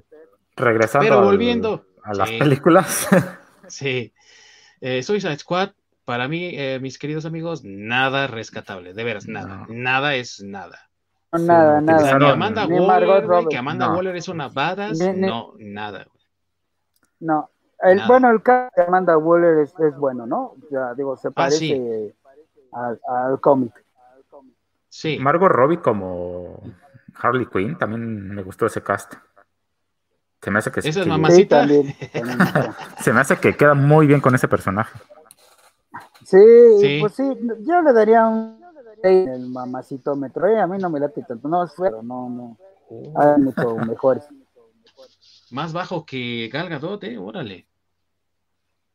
Sí, yo prefiero a Gal Gadot que a Margot Robbie. Bueno, yo. Ok, sí, pues eh, así le queda el personaje, de hecho lo hace ella suyo y todo, pero eh, bueno, tal vez sí me apresuré mucho a decir que no había nada rescatable, porque pues también, aunque Deadshot, ¿no? Es cambiado de raza porque diversidad. Eh, Will Smith hace un buen trabajo, Inclusión. la verdad. Sí, porque Sí. inclusión. Dentro de lo que cae, pues Will Smith es muy buen actor, entonces Sí, pues le rescata lo que puede. No, y, y Sí. aparte, pues él sí hace su chamba, ¿no? O sea, le toca hacer Deadshot y sí se ve que investigó quién era Deadshot y bla, bla, bla, bla, bla, bla. O sea, pues es un buen Y actor. que pues. aparte sí se entrenó para usar armas, porque se ve que sí las está usando como debería de ser, ¿no? Sí. Eh. Sí, sí, Y sí. bueno, el, uso de, eh, del Joker de este personaje de Leto, híjole, realmente lo utilizaron nada más para hacer la publicidad y para llamar gente. Fue para lo único que sirvió. Sí. En la historia, si, si quitas en todas las partes en las que aparece, la verdad no cambia nada la película.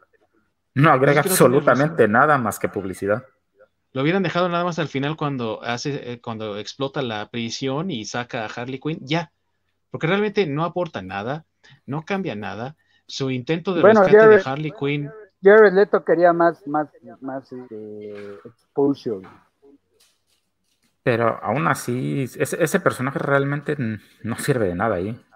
literalmente lo borras de la película y la película sigue siendo eh, igual. Estoy de acuerdo, a lo que me refiero es que tal vez también le incluyeron más escenas porque era como una de las condiciones que puso Jared Leto. Eh, o sea, él sí quería estar más tiempo en pantalla y el error fue anunciar de que iba a aparecer el Joker, porque Suicide Squad no tiene nada que ver con Joker. Nada. Así es. Él no es un personaje de Suicide Squad. Y lo único que iba a hacer es eh, robar cámara. El mencionar al Joker en, ese, en esa película sí iba a robar la atención. Es lo único que, que iba a aportar realmente. Y la verdad es que es un pésimo, pésimo Joker. O sea, Jared Leto a lo mejor es un muy buen actor, un actor de método, ¿no? Y tiene papeles, por ejemplo, Requiem por un sueño, o sea, es un papelazo el que hace, la verdad, ahí Angel Face. Connelly. Y la verdad, no, no tengo nada que decir de Jared Leto. Dallas Buyers Club también, o sea, buen personaje, buena caracterización, ganó, creo, un Oscar por esa película, fue por esa. Pues este, Pero realmente Joker no. Ah, pero, pero, pero Joker no. O sea, Joker de plano, o el papel le quedó muy grande, o, o tenía escenas muy extremo. O tenía escenas muy pocas y no le daba chance de desarrollar el personaje como él hubiera querido. A lo mejor, sí. Pero eso es. Desde un principio no tenía nada que ver, de todos modos. Pero es que volvemos a lo mismo. Pero es que volvemos a lo mismo con este universo, ¿no? O sea, las cosas están hechas en chinga, güey. O sea, al, al, vapor, ya. Pues Jared Leto, güey, buen actor y la chingada, pues mételo, güey, chingue su madre, güey, nos va a jalar lana. Ya estamos inclusión, mete a, Bruce, a, Will Smith. yo no sé quién es peor, sí, sí, o sea, el yo de creo, Joaquín Phoenix o el de Leto. Ah, Ese no quien vive. Ah, yo diría que Joaquín Phoenix no es Joker, güey. O sea, es una historia muy interesante, la verdad es una muy buena película, pero no es una película de cómic. Ah, no, nada que ver. Pero tristemente lo agregaron como película de cómic. Sí, no es una película de cómic. Es ah, una buena película. Pero no va a estar, y no va a estar dentro del universe, ¿no? O sea, yo, este Joaquín Phoenix. Es que pues querido meterlo, pero creo que no, no. Ya nada está dentro del universo. desde bueno, es que sabes que, no, no, no, sabes que nos falta hablar de la serie y en las se están haciendo buena chamba. ¿Las de la Rovers? ¿Todas las del CW? Eh, no tanto las de la Rovers, o, sea, sí tiene que ver, pero digamos que son con las que empezaron. Eh, no es tan mal, o sea, digo, para, para el formato de, serie, eh, está bien, o sea, te pueden, digo, obviamente, una serie finalmente, o yo lo veo así como una, una novela, pero con con mejores actores, mejores guiones y mejor presupuesto. Pero tú sabes que siempre. tiene éxito. Ah, no siempre, pero digamos que en general, ¿no? Y, lo que sucede es que ya sabemos que si esa serie va teniendo éxito, van agregando temporada en un ciclo, ¿no? Este, cuando pega, cuando está en su tope y luego ya la decadencia hasta que la cancelan.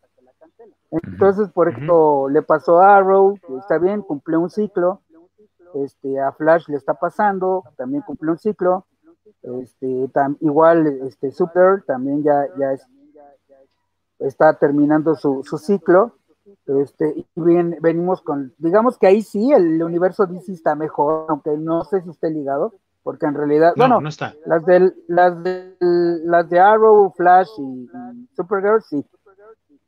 Entre ah, ellas sí, pero a los, entre ellas sí. no. No, no, no, a las películas no. No, no, me refiero, o sea, a eso me refiero. Que, en la serie sí podríamos hablar de un universo, de un DC Universe, porque ahí sí hay más, más interacción. Este se olvidó esta, la de eh, la otra sí que también ya, ya creo que ya la cancelaron, eh, Legends of Tomorrow, no, ah, Legends, Legends, of Tomorrow, que también es, una serie que también tuvo cierto éxito y también interactúa con las de Arrow. Este, y les, y ahora con el HBO Max, les digo que yo vi este Stargirl, y me pareció buena, o sea, me pareció una, una buena serie, está así bastante al, al, al cómic, este, desde el punto de que Stargirl sí es una adolescente en el cómic, tal high school y todo eso, o sea, eh, sí está bien, los, los, villanos todavía son un poco blandos porque pues villanos para, para serie de televisión, ¿no? Tú sabes que en televisión ciertas cosas o ciertos niveles de violencia que no se pueden eh, presentar. Sí. Pero en, pero en general, este, creo que, que ahí en cuanto a las series, sí están haciendo una, una buena chamba. O sea, la chamba que deberían haber hecho en las películas. Pues ah, sería tema para otra ocasión, porque pues sí es algo completamente diferente. Sí. Pero hablando de las películas, pues sí, la verdad es que no hay ninguna coherencia, ni ninguna secuencia, ni nada. Las películas más exitosas, que son eh, Wonder Woman y Aquaman, pues han sido las, las películas que se conectan con el gran universo de Snyder, el Snyderverse, pero incluso también tienen incoherencias porque pues se supone que Aquaman pasa después de Justice League, pero es la historia origen de Aquaman, entonces no tiene mucho sentido. ¿No? Sí, podemos pasar a Wonder Woman, que es yo creo que de las mejores películas que ha sacado DC. Ajá. Realmente me gustó mucho cómo hizo la historia, el personaje se me hizo bastante buena. A mí en lo personal esa me gustó. La primera, la segunda no la, no la he visto. Eh. Qué bueno. Yo, a, ella les, falló, güey. Yo, de, de, lo que le veo eh, mal en parte de historia a la película de Wonder Woman es la parte final donde sí. cuando pues, mata este matan a este güey, no me acuerdo cómo se llama. El, ¿Ares? No, ajá, que, ah, no, no, que matan al, al piloto este. Ah, Steve Trevor. Ah, ajá, Steve Trevor. Y después esta Tiana dice, ah, te voy a partir la madre, pues por amor. Ah, sí. Pero pues, oye, desde un inicio en toda la película dijiste, no, pues mi misión es partirle la madre a este güey. Y en ningún momento cambiaste de opinión. Toda la película dijiste, le voy a partir la madre a este güey, porque esa es mi misión y a eso vine. Y sí, se desarrolla la historia de amor y todo, está, chido, pero en ningún momento cambia este objetivo. Y tú sigues diciendo, le voy a partir la madre a este güey, porque es, mi misión. Y al final. Se le va a partir más duro, Orc. y al final dices, ah, no, pues ¿sabes qué? Que te voy a partir la madre por amor. Oye, pero pues desde un inicio era la misión y lo ibas a hacer. El amor, el amor destruye, güey, yo se lo sé. Pero, o sea, lo, dije de una manera como, ah, tuve un cambio de corazón y ya me había rajado o algo así, ya iba a ser mi vida feliz por otro lado. Pero no le, estaba, echando ganitas a pegarte. Pues sí, porque en ningún momento te da pie como para otra cosa. O sea, realmente ella estaba muy centrada. Sí. Este, o sea, todo lo que estaba haciendo súper chingón. dije, no mames, este, esta Wonder Woman es, la chingonería con patas.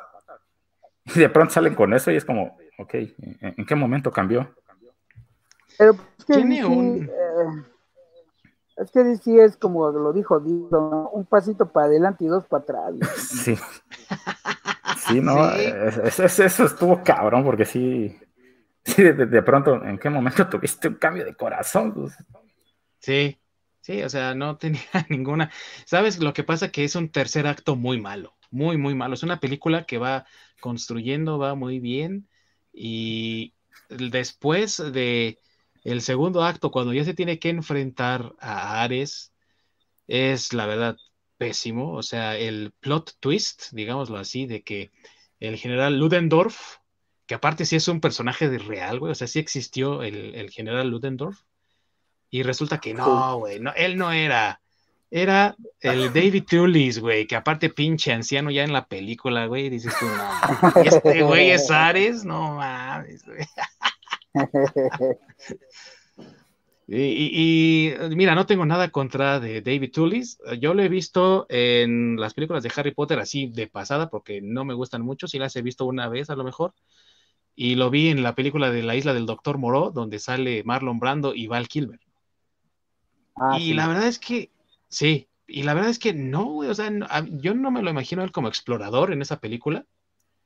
Sí lo veo como profesor, porque se supone que son como profesores ahí de magia muy así de, ay, soy el caballerito inglés típico.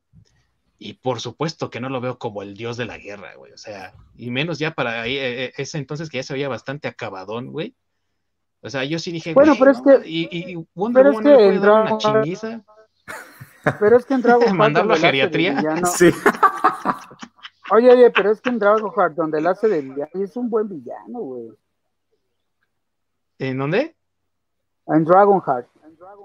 Ah, sí. Sí, sí, sí. Es que el, detalle yo creo que es más bien adaptar el, eh, bueno, más bien tener al personaje o al cast correcto para el personaje que quieres presentar y, y, y en este caso no era el, el, el, cast correcto para ese personaje. Exactamente. O sea, hay papeles que hace muy bien. Yo, creo que era el twist plot que dice Kingdom, ¿no? Como que quisieron este, distraerte tanto de no adivinaras quién iba a ser el villano al final, este, pues que perdió realmente el, no sé, el seguimiento o el desarrollo, no sé, o sea, yo hubiera puesto otra, otra, otra persona, o, otro personaje. ¿Te hubiera creído más? ¿Sabes qué? Yo hubiera creído más que hubieran dicho, no, la doctora Poison es la eh, Ares, güey. Hubiera creído yo más eso que David Tullis. Ándale. Mm, sí, completamente. Pues y bueno, pero, pero tiene, tiene una buena historia, la verdad es que sí está bien construida, a pesar de ese final, o sea, el final es lo que no la salva, pero tiene buena historia. Y por supuesto, yo estoy seguro que Masacre va a decir que tiene en el mamacitómetro ahí a la sabrosísima, ¿verdad? De Eta Candy.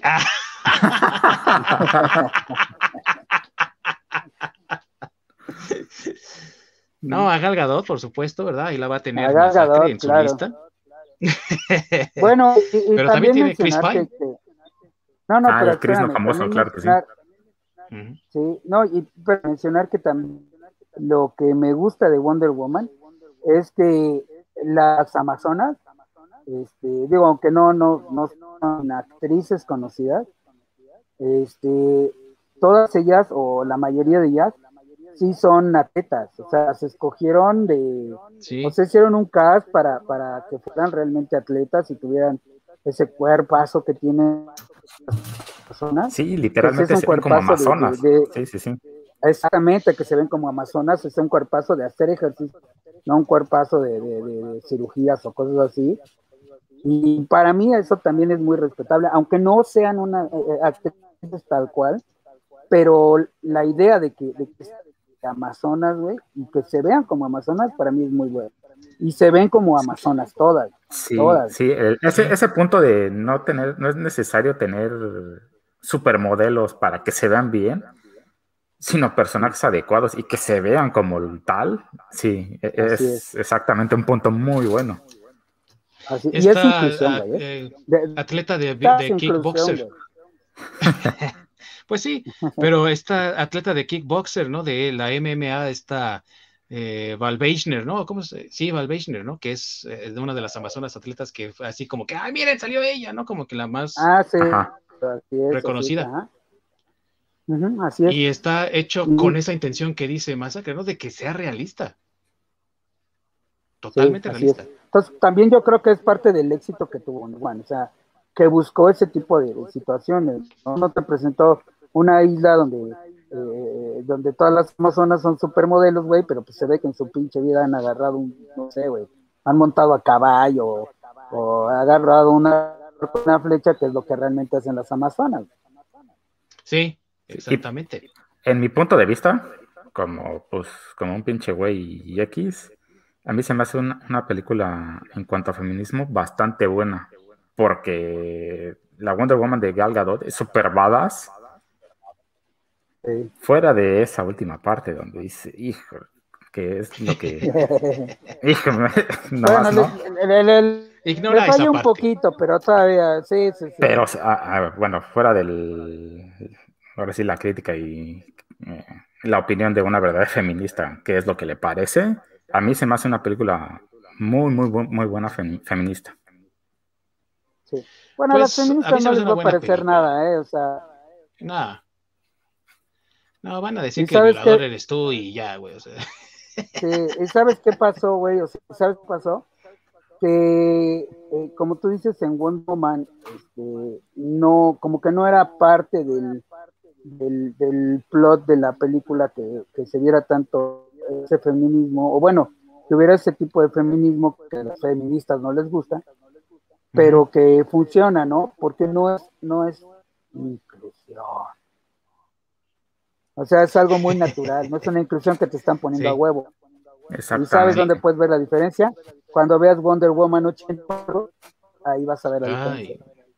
Sí, Porque pero mira, la verdad Wonder es que Woman Wonder 84 la historia no es mala, pero pero feminismo, ¿no? Porque inclusión. Ah, sí es mala, güey. Ahorita vamos a hablar de eso si quieres, pero sí es mala, güey. Lo que pasa con Wonder Woman, la, la original, es que sí sigue casi a la letra el origen de Wonder Woman. Es una amazona, es entrenada para pelear, llega un- en algún momento por accidente estrellándose un aviador, es Steve Trevor, eh, se dan cuenta de que hay una guerra afuera y entonces Wonder Woman va y ayuda a la humanidad a recuperar el camino. Eso, eso es la historia. Es la, la historia original de Wonder Woman y la siguen bastante bien. Y es una muy buena historia. Y pues también es una historia eh, que no, no, que sí pasa la prueba del tiempo, en sentido de que a pesar de que está ambientada en la, en la Primera Guerra Mundial y todo lo que tú quieras, es una historia de un camino de héroe. O sea, tú ves a Diana toda ingenua acerca de su papel en el mundo como la destructora de Ares y ella piensa, pues ya lo mato y se acabó, ¿no? Todos felices y contentos. Y no entiende las complejidades de la naturaleza humana, las tiene que entender, las tiene que absorber y aceptar o renunciar y regresar a Temisquira. Entonces, en, en su camino de héroe o de heroína, ella decide mantener su misión, destruir a Ares y salvar al mundo, ¿no? O sea, es una historia bastante directa, digámoslo así, sin desviaciones, y funciona perfectamente bien. Sí, y lo que enriquece mucho esa historia es en el momento en el que ella sale y empieza a ver cómo es el mundo, eh, el- su visión de cómo se expande y, y ver que el- su pequeño mundo de un inicio era blanco y negro, se da cuenta de que hay escalas de grises. Sí, Entonces, realmente eso enriquece mucho la historia. claro.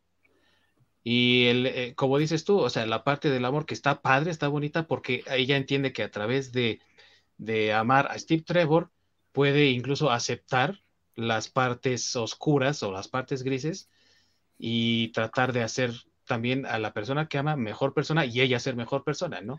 Ya la parte cursi de que por amor te voy a matar y así bien Sailor Moon, eso ya es lo que está muy pendejo, pero, pero Güey, es una historia hecha, eh, es, es una historia hecha por mujeres, para mujeres, está bien, güey.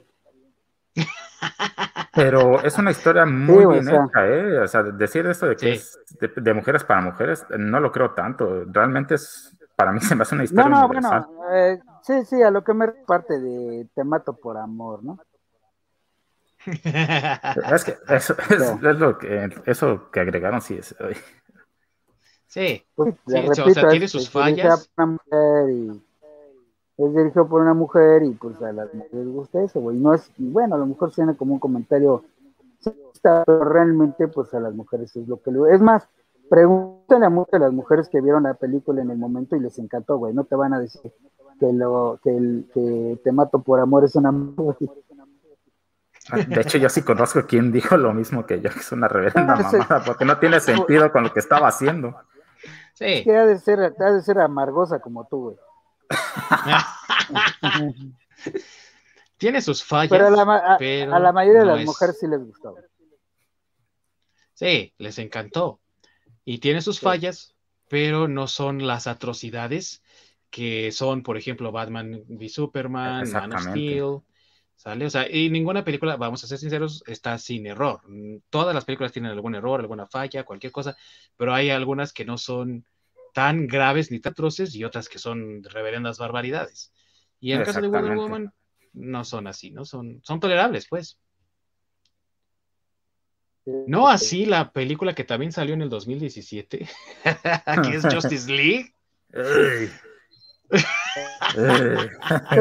Tenemos, tenemos que hablar de ella, güey. O sea, digo, llevamos hora y media, güey, y la de Justice League da para un programa completo, güey, con todos los errores que tiene y después aumentándole el Snyder y bueno, este Liga de la Justicia, el, Snyder Cut. O sea, hay igual, ¿no? Que en todas las películas de Snyder hay cosas padres que a lo mejor sí tienen que haber dado en la, en la versión original y hay otras que cuatro horas para esta mamada, güey. Es que ya de ahí, a partir de Justice League en adelante, ya prácticamente podrías hacer un episodio de podcast por cada una de las películas porque están hechas con las patas peor que las anteriores. Mira, lo que, lo que me gustó, lo que me gustó de Justice League. Sí. Espérame, lo, que me gustó de, de, Justice League del Snyderverse es que él intentó hacer lo que Warner y los estudios debieron haber hecho desde el principio. Eh, una película donde te muestren el origen de cada personaje. No, no, o sea, es que él intentó hacer eso en, el corte de, Por eso dura cuatro horas, güey. O sea, porque te, te, da una como muy breve introducción de cada uno de los personajes, güey. Que, que, en realidad eso debería haber sido la fase 1 de DC. Sí, completamente. Ah, sí, de hecho. Entonces creo y películas individuales para cada uno. Así es. Entonces creo que del, del, Snyder Cut, güey, es lo, único que, que, me parece bien que trató de hacer, No estoy diciendo que quedó bien. Solo que fue el buen intento. O sea, él sí trató en ese momento explicar quién es quién. Y trató realmente de contar una historia con esos personajes, porque eh, yo, yo estoy eh, bastante, o sea, es la original de Joss Whedon es una basura por donde lo quieras ver. Y se ve que Snyder trató de contar una historia. Ok, tengo estos personajes que no, no conoce nadie, que no han sido presentados, los tenemos que presentar aquí, vamos a darles tiempo de brillar. Y sí, en su versión de Justice League, ves a Flash, ¿no? Eh, actúa más, interactúa más, conoces más del personaje, igual con Cyborg, pero a fin de cuentas eh, sigue siendo demasiado personaje y mucho personaje nuevo. Solamente conoces a Batman, Superman y Wonder Woman. Y le, le, falta, pues, es una película que se queda muy corta, con sus cuatro horas de duración, se queda muy corta por lo que le hace falta y por la historia, ¿no? O sea, ahora hay que revivir al Superman y cómo lo vamos a hacer y da muchas vueltas en eh, eso. Es que esa, ese, ese, Snyder Cut es, todo el universo DC lo que debió haber sido resumido en cuatro horas. sí, exacto. Sí, justamente regresando a Batman contra Superman. Una disculpa ante todo por tener que regresar a eso, pero. a, esa, a esa pesadilla. Nos están manejando uno de los cómics, en teoría, más icónicos en toda la historia, que es la muerte de Superman. Sí. sí. Ese fue un pecado capital completamente, el, haber tocado esa historia en, esa porquería. sí, sí, totalmente. Sí, es que vuelvo a lo mismo, todo está hecho por... O sea, ese dude es que es nada a ver con el, cómic. Masacre, este, bájale a, a tu autotune, ahorita nos cantas.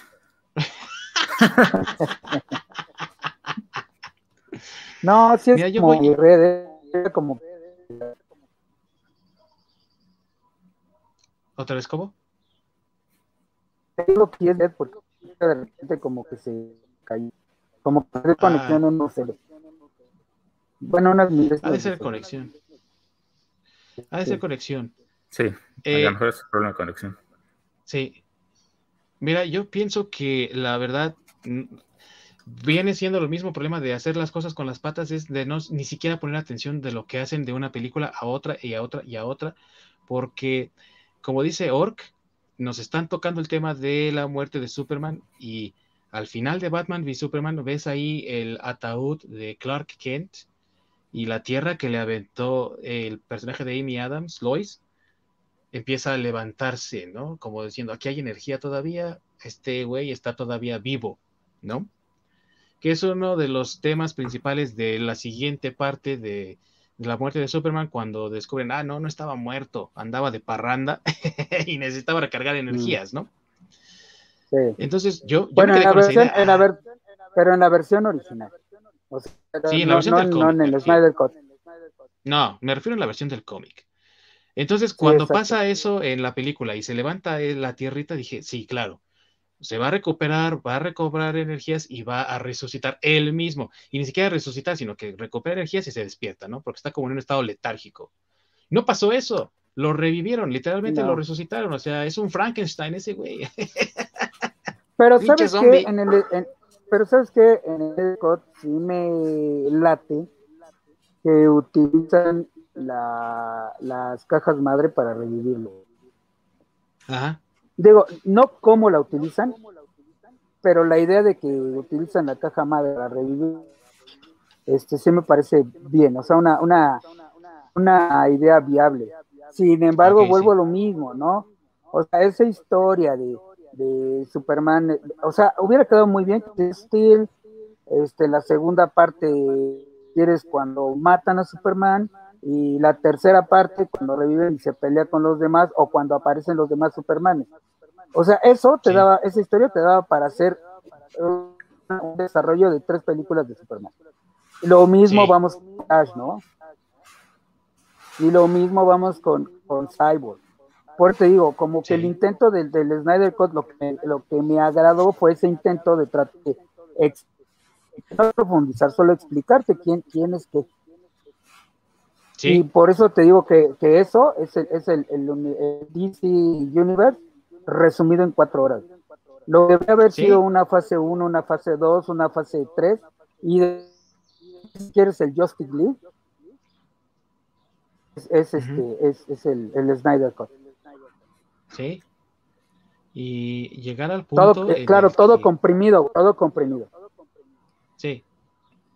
Y llegar al punto en- precisamente en el que se, se comprime tanto que, pues, sí, no le dan espacio a respirar a los personajes y digamos que Snyder hizo lo mejor que pudo con lo que tenía, pero sí, de todas maneras, no es una buena película en mi opinión, a pesar de, de todo lo que tiene extra, las cuatro horas y demás. Y tristemente, pues es por lo que hemos estado comentando, ¿no? Estas decisiones malas de parte del estudio y todo lo demás. Yo pienso, aún así con todo eso, que el- se debería descartar de la continuidad o de la secuencia de películas, como lo quieran llamar, la de Whedon y dejar la de la de Zack, la de Zack Snyder. Pues, Sí, yo creo en que mi sí. Y opinión, la yo de creo Zack- que y aún así la de bueno- Zack Snyder Adelante, adelante. Perdón, ¿eh? Este, y aún así Snyder con cosas que tenía que no tenía nada que ver, ¿no? Como la escena Sí. final con el Joker, güey, eso, eso güey, está, sale sobrando.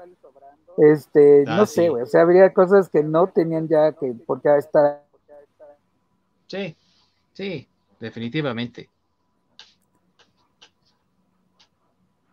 Orc, ibas a decir, Pues- ah, estabas diciendo algo de, de Justice League, de Zack Snyder. Eh, pues básicamente de lo que estabas diciendo de hacer el borrón y cuenta nueva, yo creo que solo quedarnos con Wonder Woman y ya. y ya casi. Pero, no, híjole, no. Para mí el Snyder Cut fue. Sí le ayudó a la película, pero terminó siendo más paja al, al fuego porque Sí, realmente no, no te tapó ni- ningún hueco. Ayudó, sí, pero realmente no tapó nada. pues no. es como vas a tapar algo que ya viene destrozado, güey. Porque pues, le dieron presupuesto para grabar más escenas, pues hubieras agarrado ese presupuesto y hubieras hecho una nueva película. No, pero se supone Pero- que el Snyder Cut lo hizo así porque eh, todo lo que él presentó ahí son cosas que el estudio no quiso que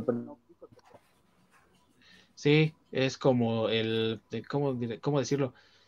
Es el mismo Como problema, la misma situación que pasó con, pues sí, algo así, porque Es lo mismo que pasó con Richard Donner en Superman 2, ¿no? O sea, nosotros sabemos que ya llevaba bastante del material, creo que hasta el 70% de la película ya estaba ah, filmado cuando lo despidieron y metieron a Dick Lester.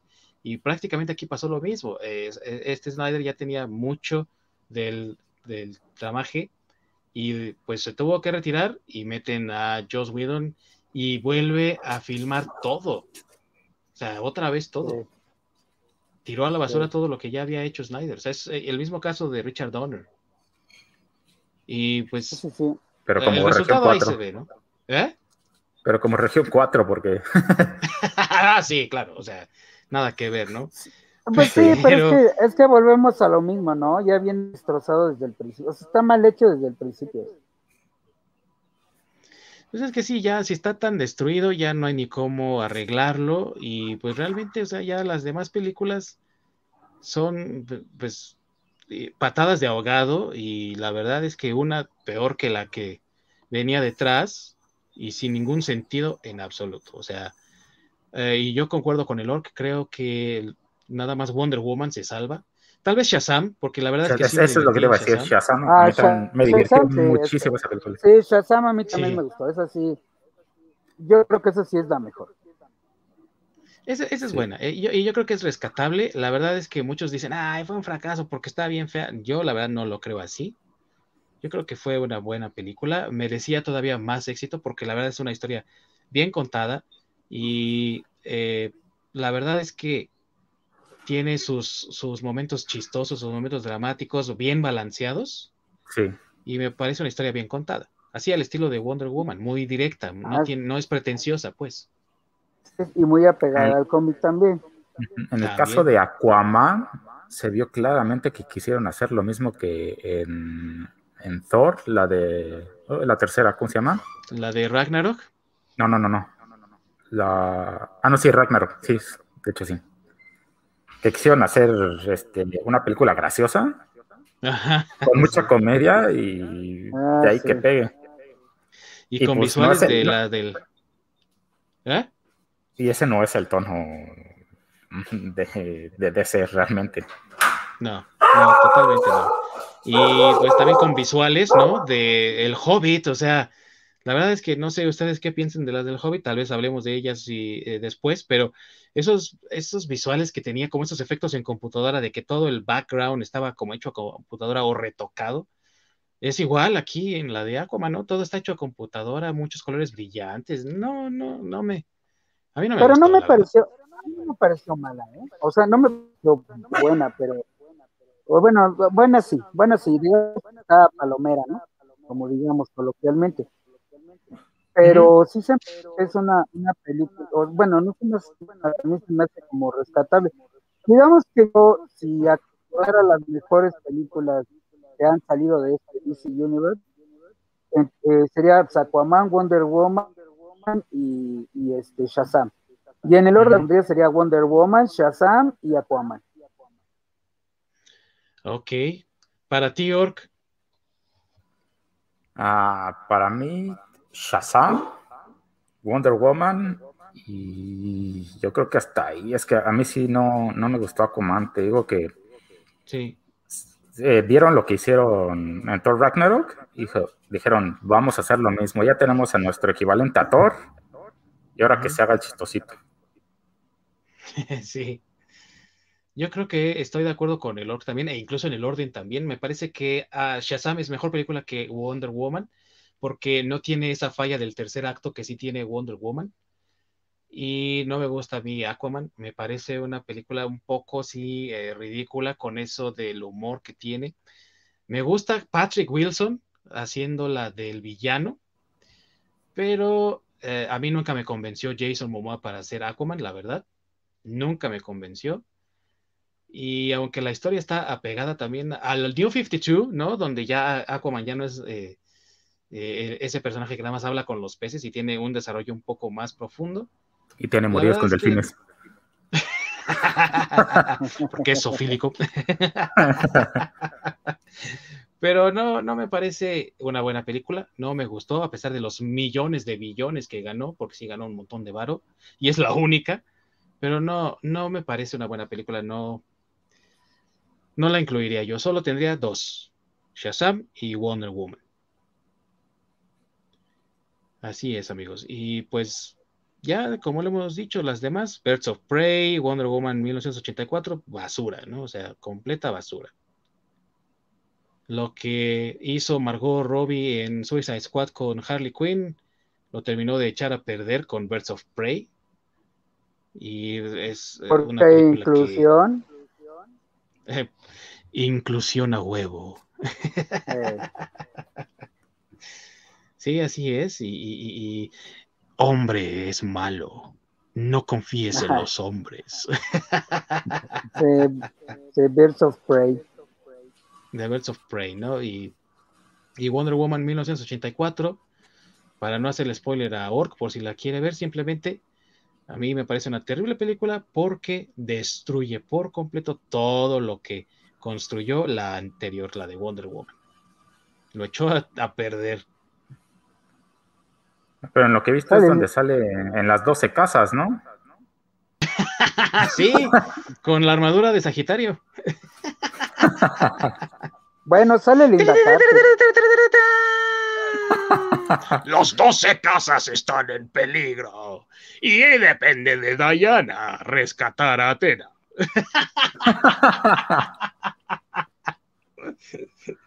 Ay, no, sí.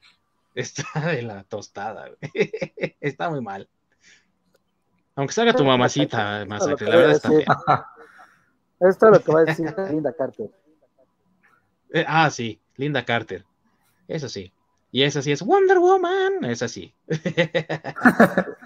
pero las dos son Wonder Woman. O sea, independientemente de que la segunda película no haya sido tan buena, este, volvemos al tema, ¿no? El cast sigue siendo bueno. O sea, y, mira, a mí no me convence Gal Gadot como Wonder Woman, pero ya viendo y cómo desarrolló el personaje, que se ve que sí lo estudió y demás, este, para mí sí también es una buena sucesora de Linda Carter como Wonder Woman.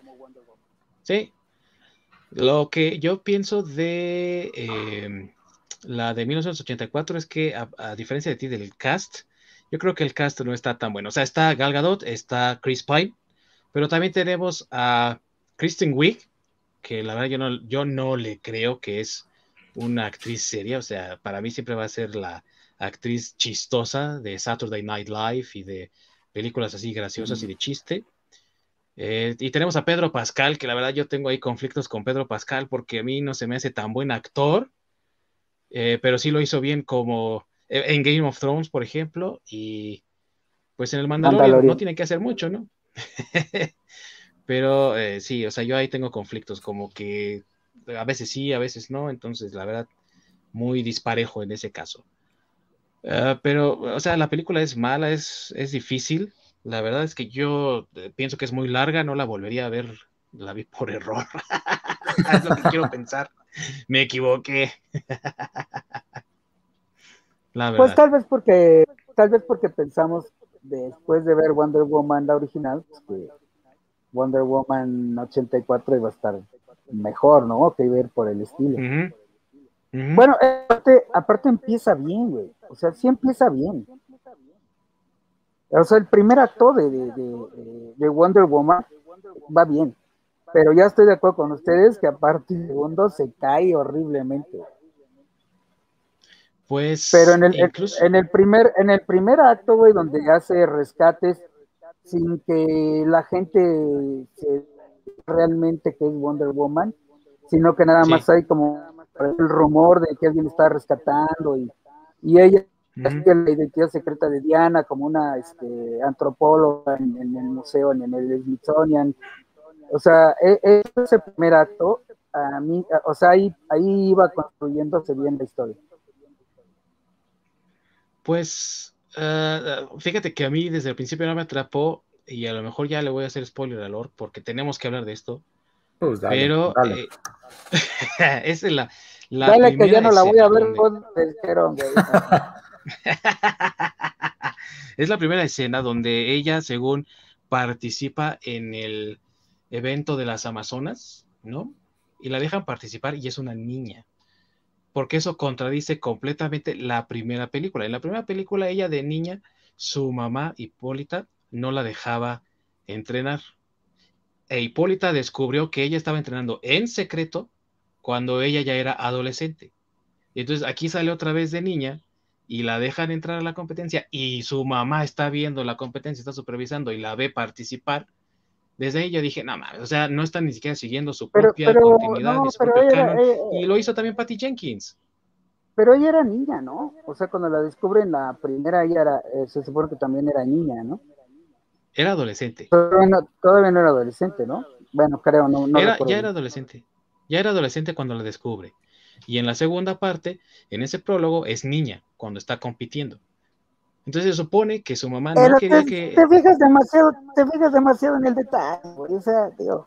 Pues sí, porque pues es, es, un universo, exactamente, es continuidad, es un universo pues sí, compartido. Pero, pues sí, pero ese es, un error de, digo, que se puede corregir, o sea, sí, cámara, no Es como si, por ejemplo, en las películas de Batman, de Tim Burton, es como si fuera en las películas de Batman de Tim Burton.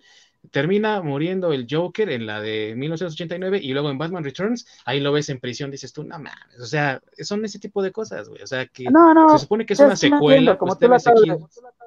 Sí, sí, lo entiendo. No te dije, ninguna película es perfecta y todas tienen sus detalles, pero sí. ya al descartar la película desde ahí, digo yo, en mi opinión, o sea, a mí, a mí esa parte de, Wonder Woman sí me gusta, ¿no? O sea, porque aparte la lección que le dan a, a, ella como niña, güey, es que no puede ganar haciendo trampa, ¿no? Porque en ese concurso, en cierta forma, es para ganar. Entonces, este, eh, eh, eh ese es el mensaje que quieren darnos, si ella estaba niña o no. Entonces, esa parte, por eso te digo que esa parte me parece bien. O sea, todo el rato, que es la escena de cuando ella está niña, la escena de cuando va a gente sin que se den cuenta que es ella, eh, la parte donde la introducen como a qué se dedica cuando no es Wonder Woman, y este, y que llega la, ya la, la o conoce más bien a, a una de las que va a ser sus enemigos, bueno, hasta ahí, hasta ahí, yo siento que hasta ahí va bien. Ahora, eh, concuerdo contigo que después ya salió de la pinche piedra y, que ya su amiga ya no es tan su amiga y luego el villano de, Pedro Pascal con sus poderes chaquetos, güey. Pues eso sí ya, ahí sí ya concuerdo contigo que ya desde en el segundo se les empieza a caer, caer, caer y ya en el tercero pues termina totalmente chafa, ¿no? Pero, pero te digo, loco, el primer acto de Wonder Woman 84 a mí sí me pareció bien.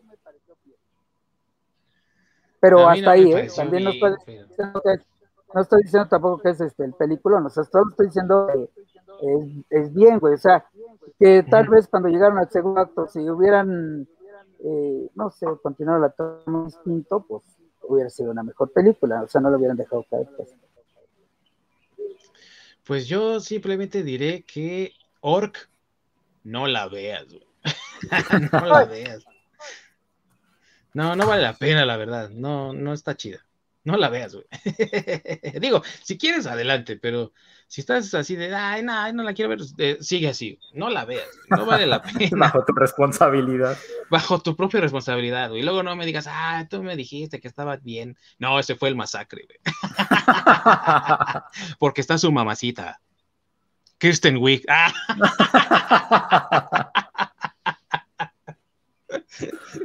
No, por supuesto que, que ¿verdad? No, no, independientemente de que salga Gal Gadot, digo, sí, sí, sí soy un poco imparcial en ese sentido. Bien, mis amigos, para concluir sus opiniones generales acerca del Snyderverse y de las películas de DC que hemos tenido hasta ahora. ¿Están emocionados por las que vienen? ¿No están emocionados por las que vienen? ¿Qué piensan? Pues yo no estoy nada emocionado por las que vienen. Eh, sí las veré porque eh, curiosidad, no sé, pero sí que yo digo, estoy esperando la siguiente de, de Shazam o, no sé, este Harley Quinn con todas sus amigas en llamada o no sé qué vayan a sacar. Por inclusión. Sí, exacto. Entonces, no, realmente yo no estoy emocionado. No creo que DC se pueda llamar como un, un, universo este, como el de Marvel. Eh, en general, para mí, lo que vendría siendo el DC Universe, entre comillas, sería este, el, em, las series y las películas animadas. Y bueno, también sí, le faltó mencionar que el DC Universe es el que van a sacar de streaming, ¿no? Ya le pusieron así. Ah, sí, le pusieron ya, ¿verdad? Sí, así es. DC Universe, streaming o algo así. Sí. Bien, Orc. Hijos, para mí han hecho mucha porquería, han desperdiciado muchísimo, pero muchísimo. Eh, la verdad que bueno que cancelaron el Snyderverse. Y lo que me cayó gordo de Zack Snyder, ahí sí, es decir, ah, este, ya me cancelaron, pero miren, ya tenían el nombre de mis dos este, continuaciones a Justice League. Mm. Ay, pero es que ya me cancelaron. Y, y ya tenía diseñado mis escenas de pelea y saca sus muñequitos de acción haciéndole así. o sea, ya te cancelaron, güey, ya supéralo. Adiós. Tienen mucho que mejorar. Lo están haciendo muy bien por otros lados. A ver si pueden llegar a trasladar en algún punto a la parte de las películas. Hay películas que sí me, interesa ver, como Black Adam. Se me hace bastante interesante y sobre todo porque pues, La Roca sí le queda ese personaje. La neta sí se ve igualito. sí, y es carismático. Sí, además, este también The Flash, también es otra película que me, llama la atención, porque pues ahora sí para descubrir más sobre este personaje que en lo personal a mí me gusta mucho The Flash. Ok. Lo que sí, el personaje de...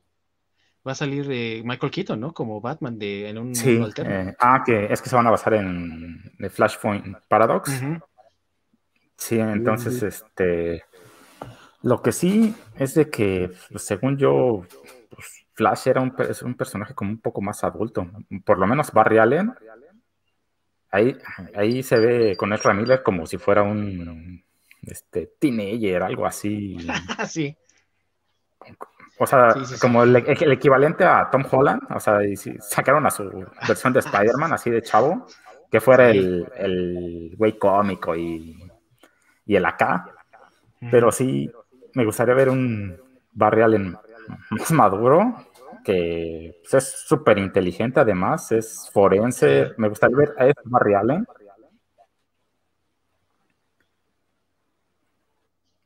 Y pues, yo creo que hasta ahí. No sé. Ah, a lo mejor también este, la segunda parte de Shazam, porque pues, la primera me entretuvo bastante, se me hizo muy buena. A ver qué, cómo siguen el paso. Esperamos no lo van a cagar. Pero sí, parece que vienen este, proyectos bastante interesantes. El Batman que veía en el día, ese no sé, este tengo mis dudas. no, creo que esté muy buena. Yo pienso que, eh, bueno, yo concuerdo con el Lord de que han hecho puras basuras, ¿no? O sea, Man of Steel le di el pase porque la verdad sí me gustó cómo establecieron Krypton y todo eso, pero ya a partir de ahí, ya lo demás que siguió me fue nada más decepcionando más y más. Y para mí, Wonder Woman y Shazam fueron una sorpresa. O sea, yo no esperaba nada de esas películas y fueron una sorpresa de verdad. Para mí, Zack Snyder no es el adecuado para este universo. Qué bueno que ya se fue. Pero también porque, eh, como el Orc, yo concuerdo que él piensa que todos los superiores son Watchmen todos, o sea, incluso lo ves en el diseño de los trajes, por ejemplo, de Justice League, los lentecitos que le da Batman y todo eso, como si fuera Night Owl. Y mira que Watchmen me gustó, digo, Masacre tú y yo la fuimos a ver, ¿te acuerdas cómo nos impactó el final tan diferente del cómic, ¿no? Tan chingón. Sí. Pero la verdad es que eh, Watchmen no es todo DC, ni todos los superhéroes pueden ser intercambiables con Watchmen.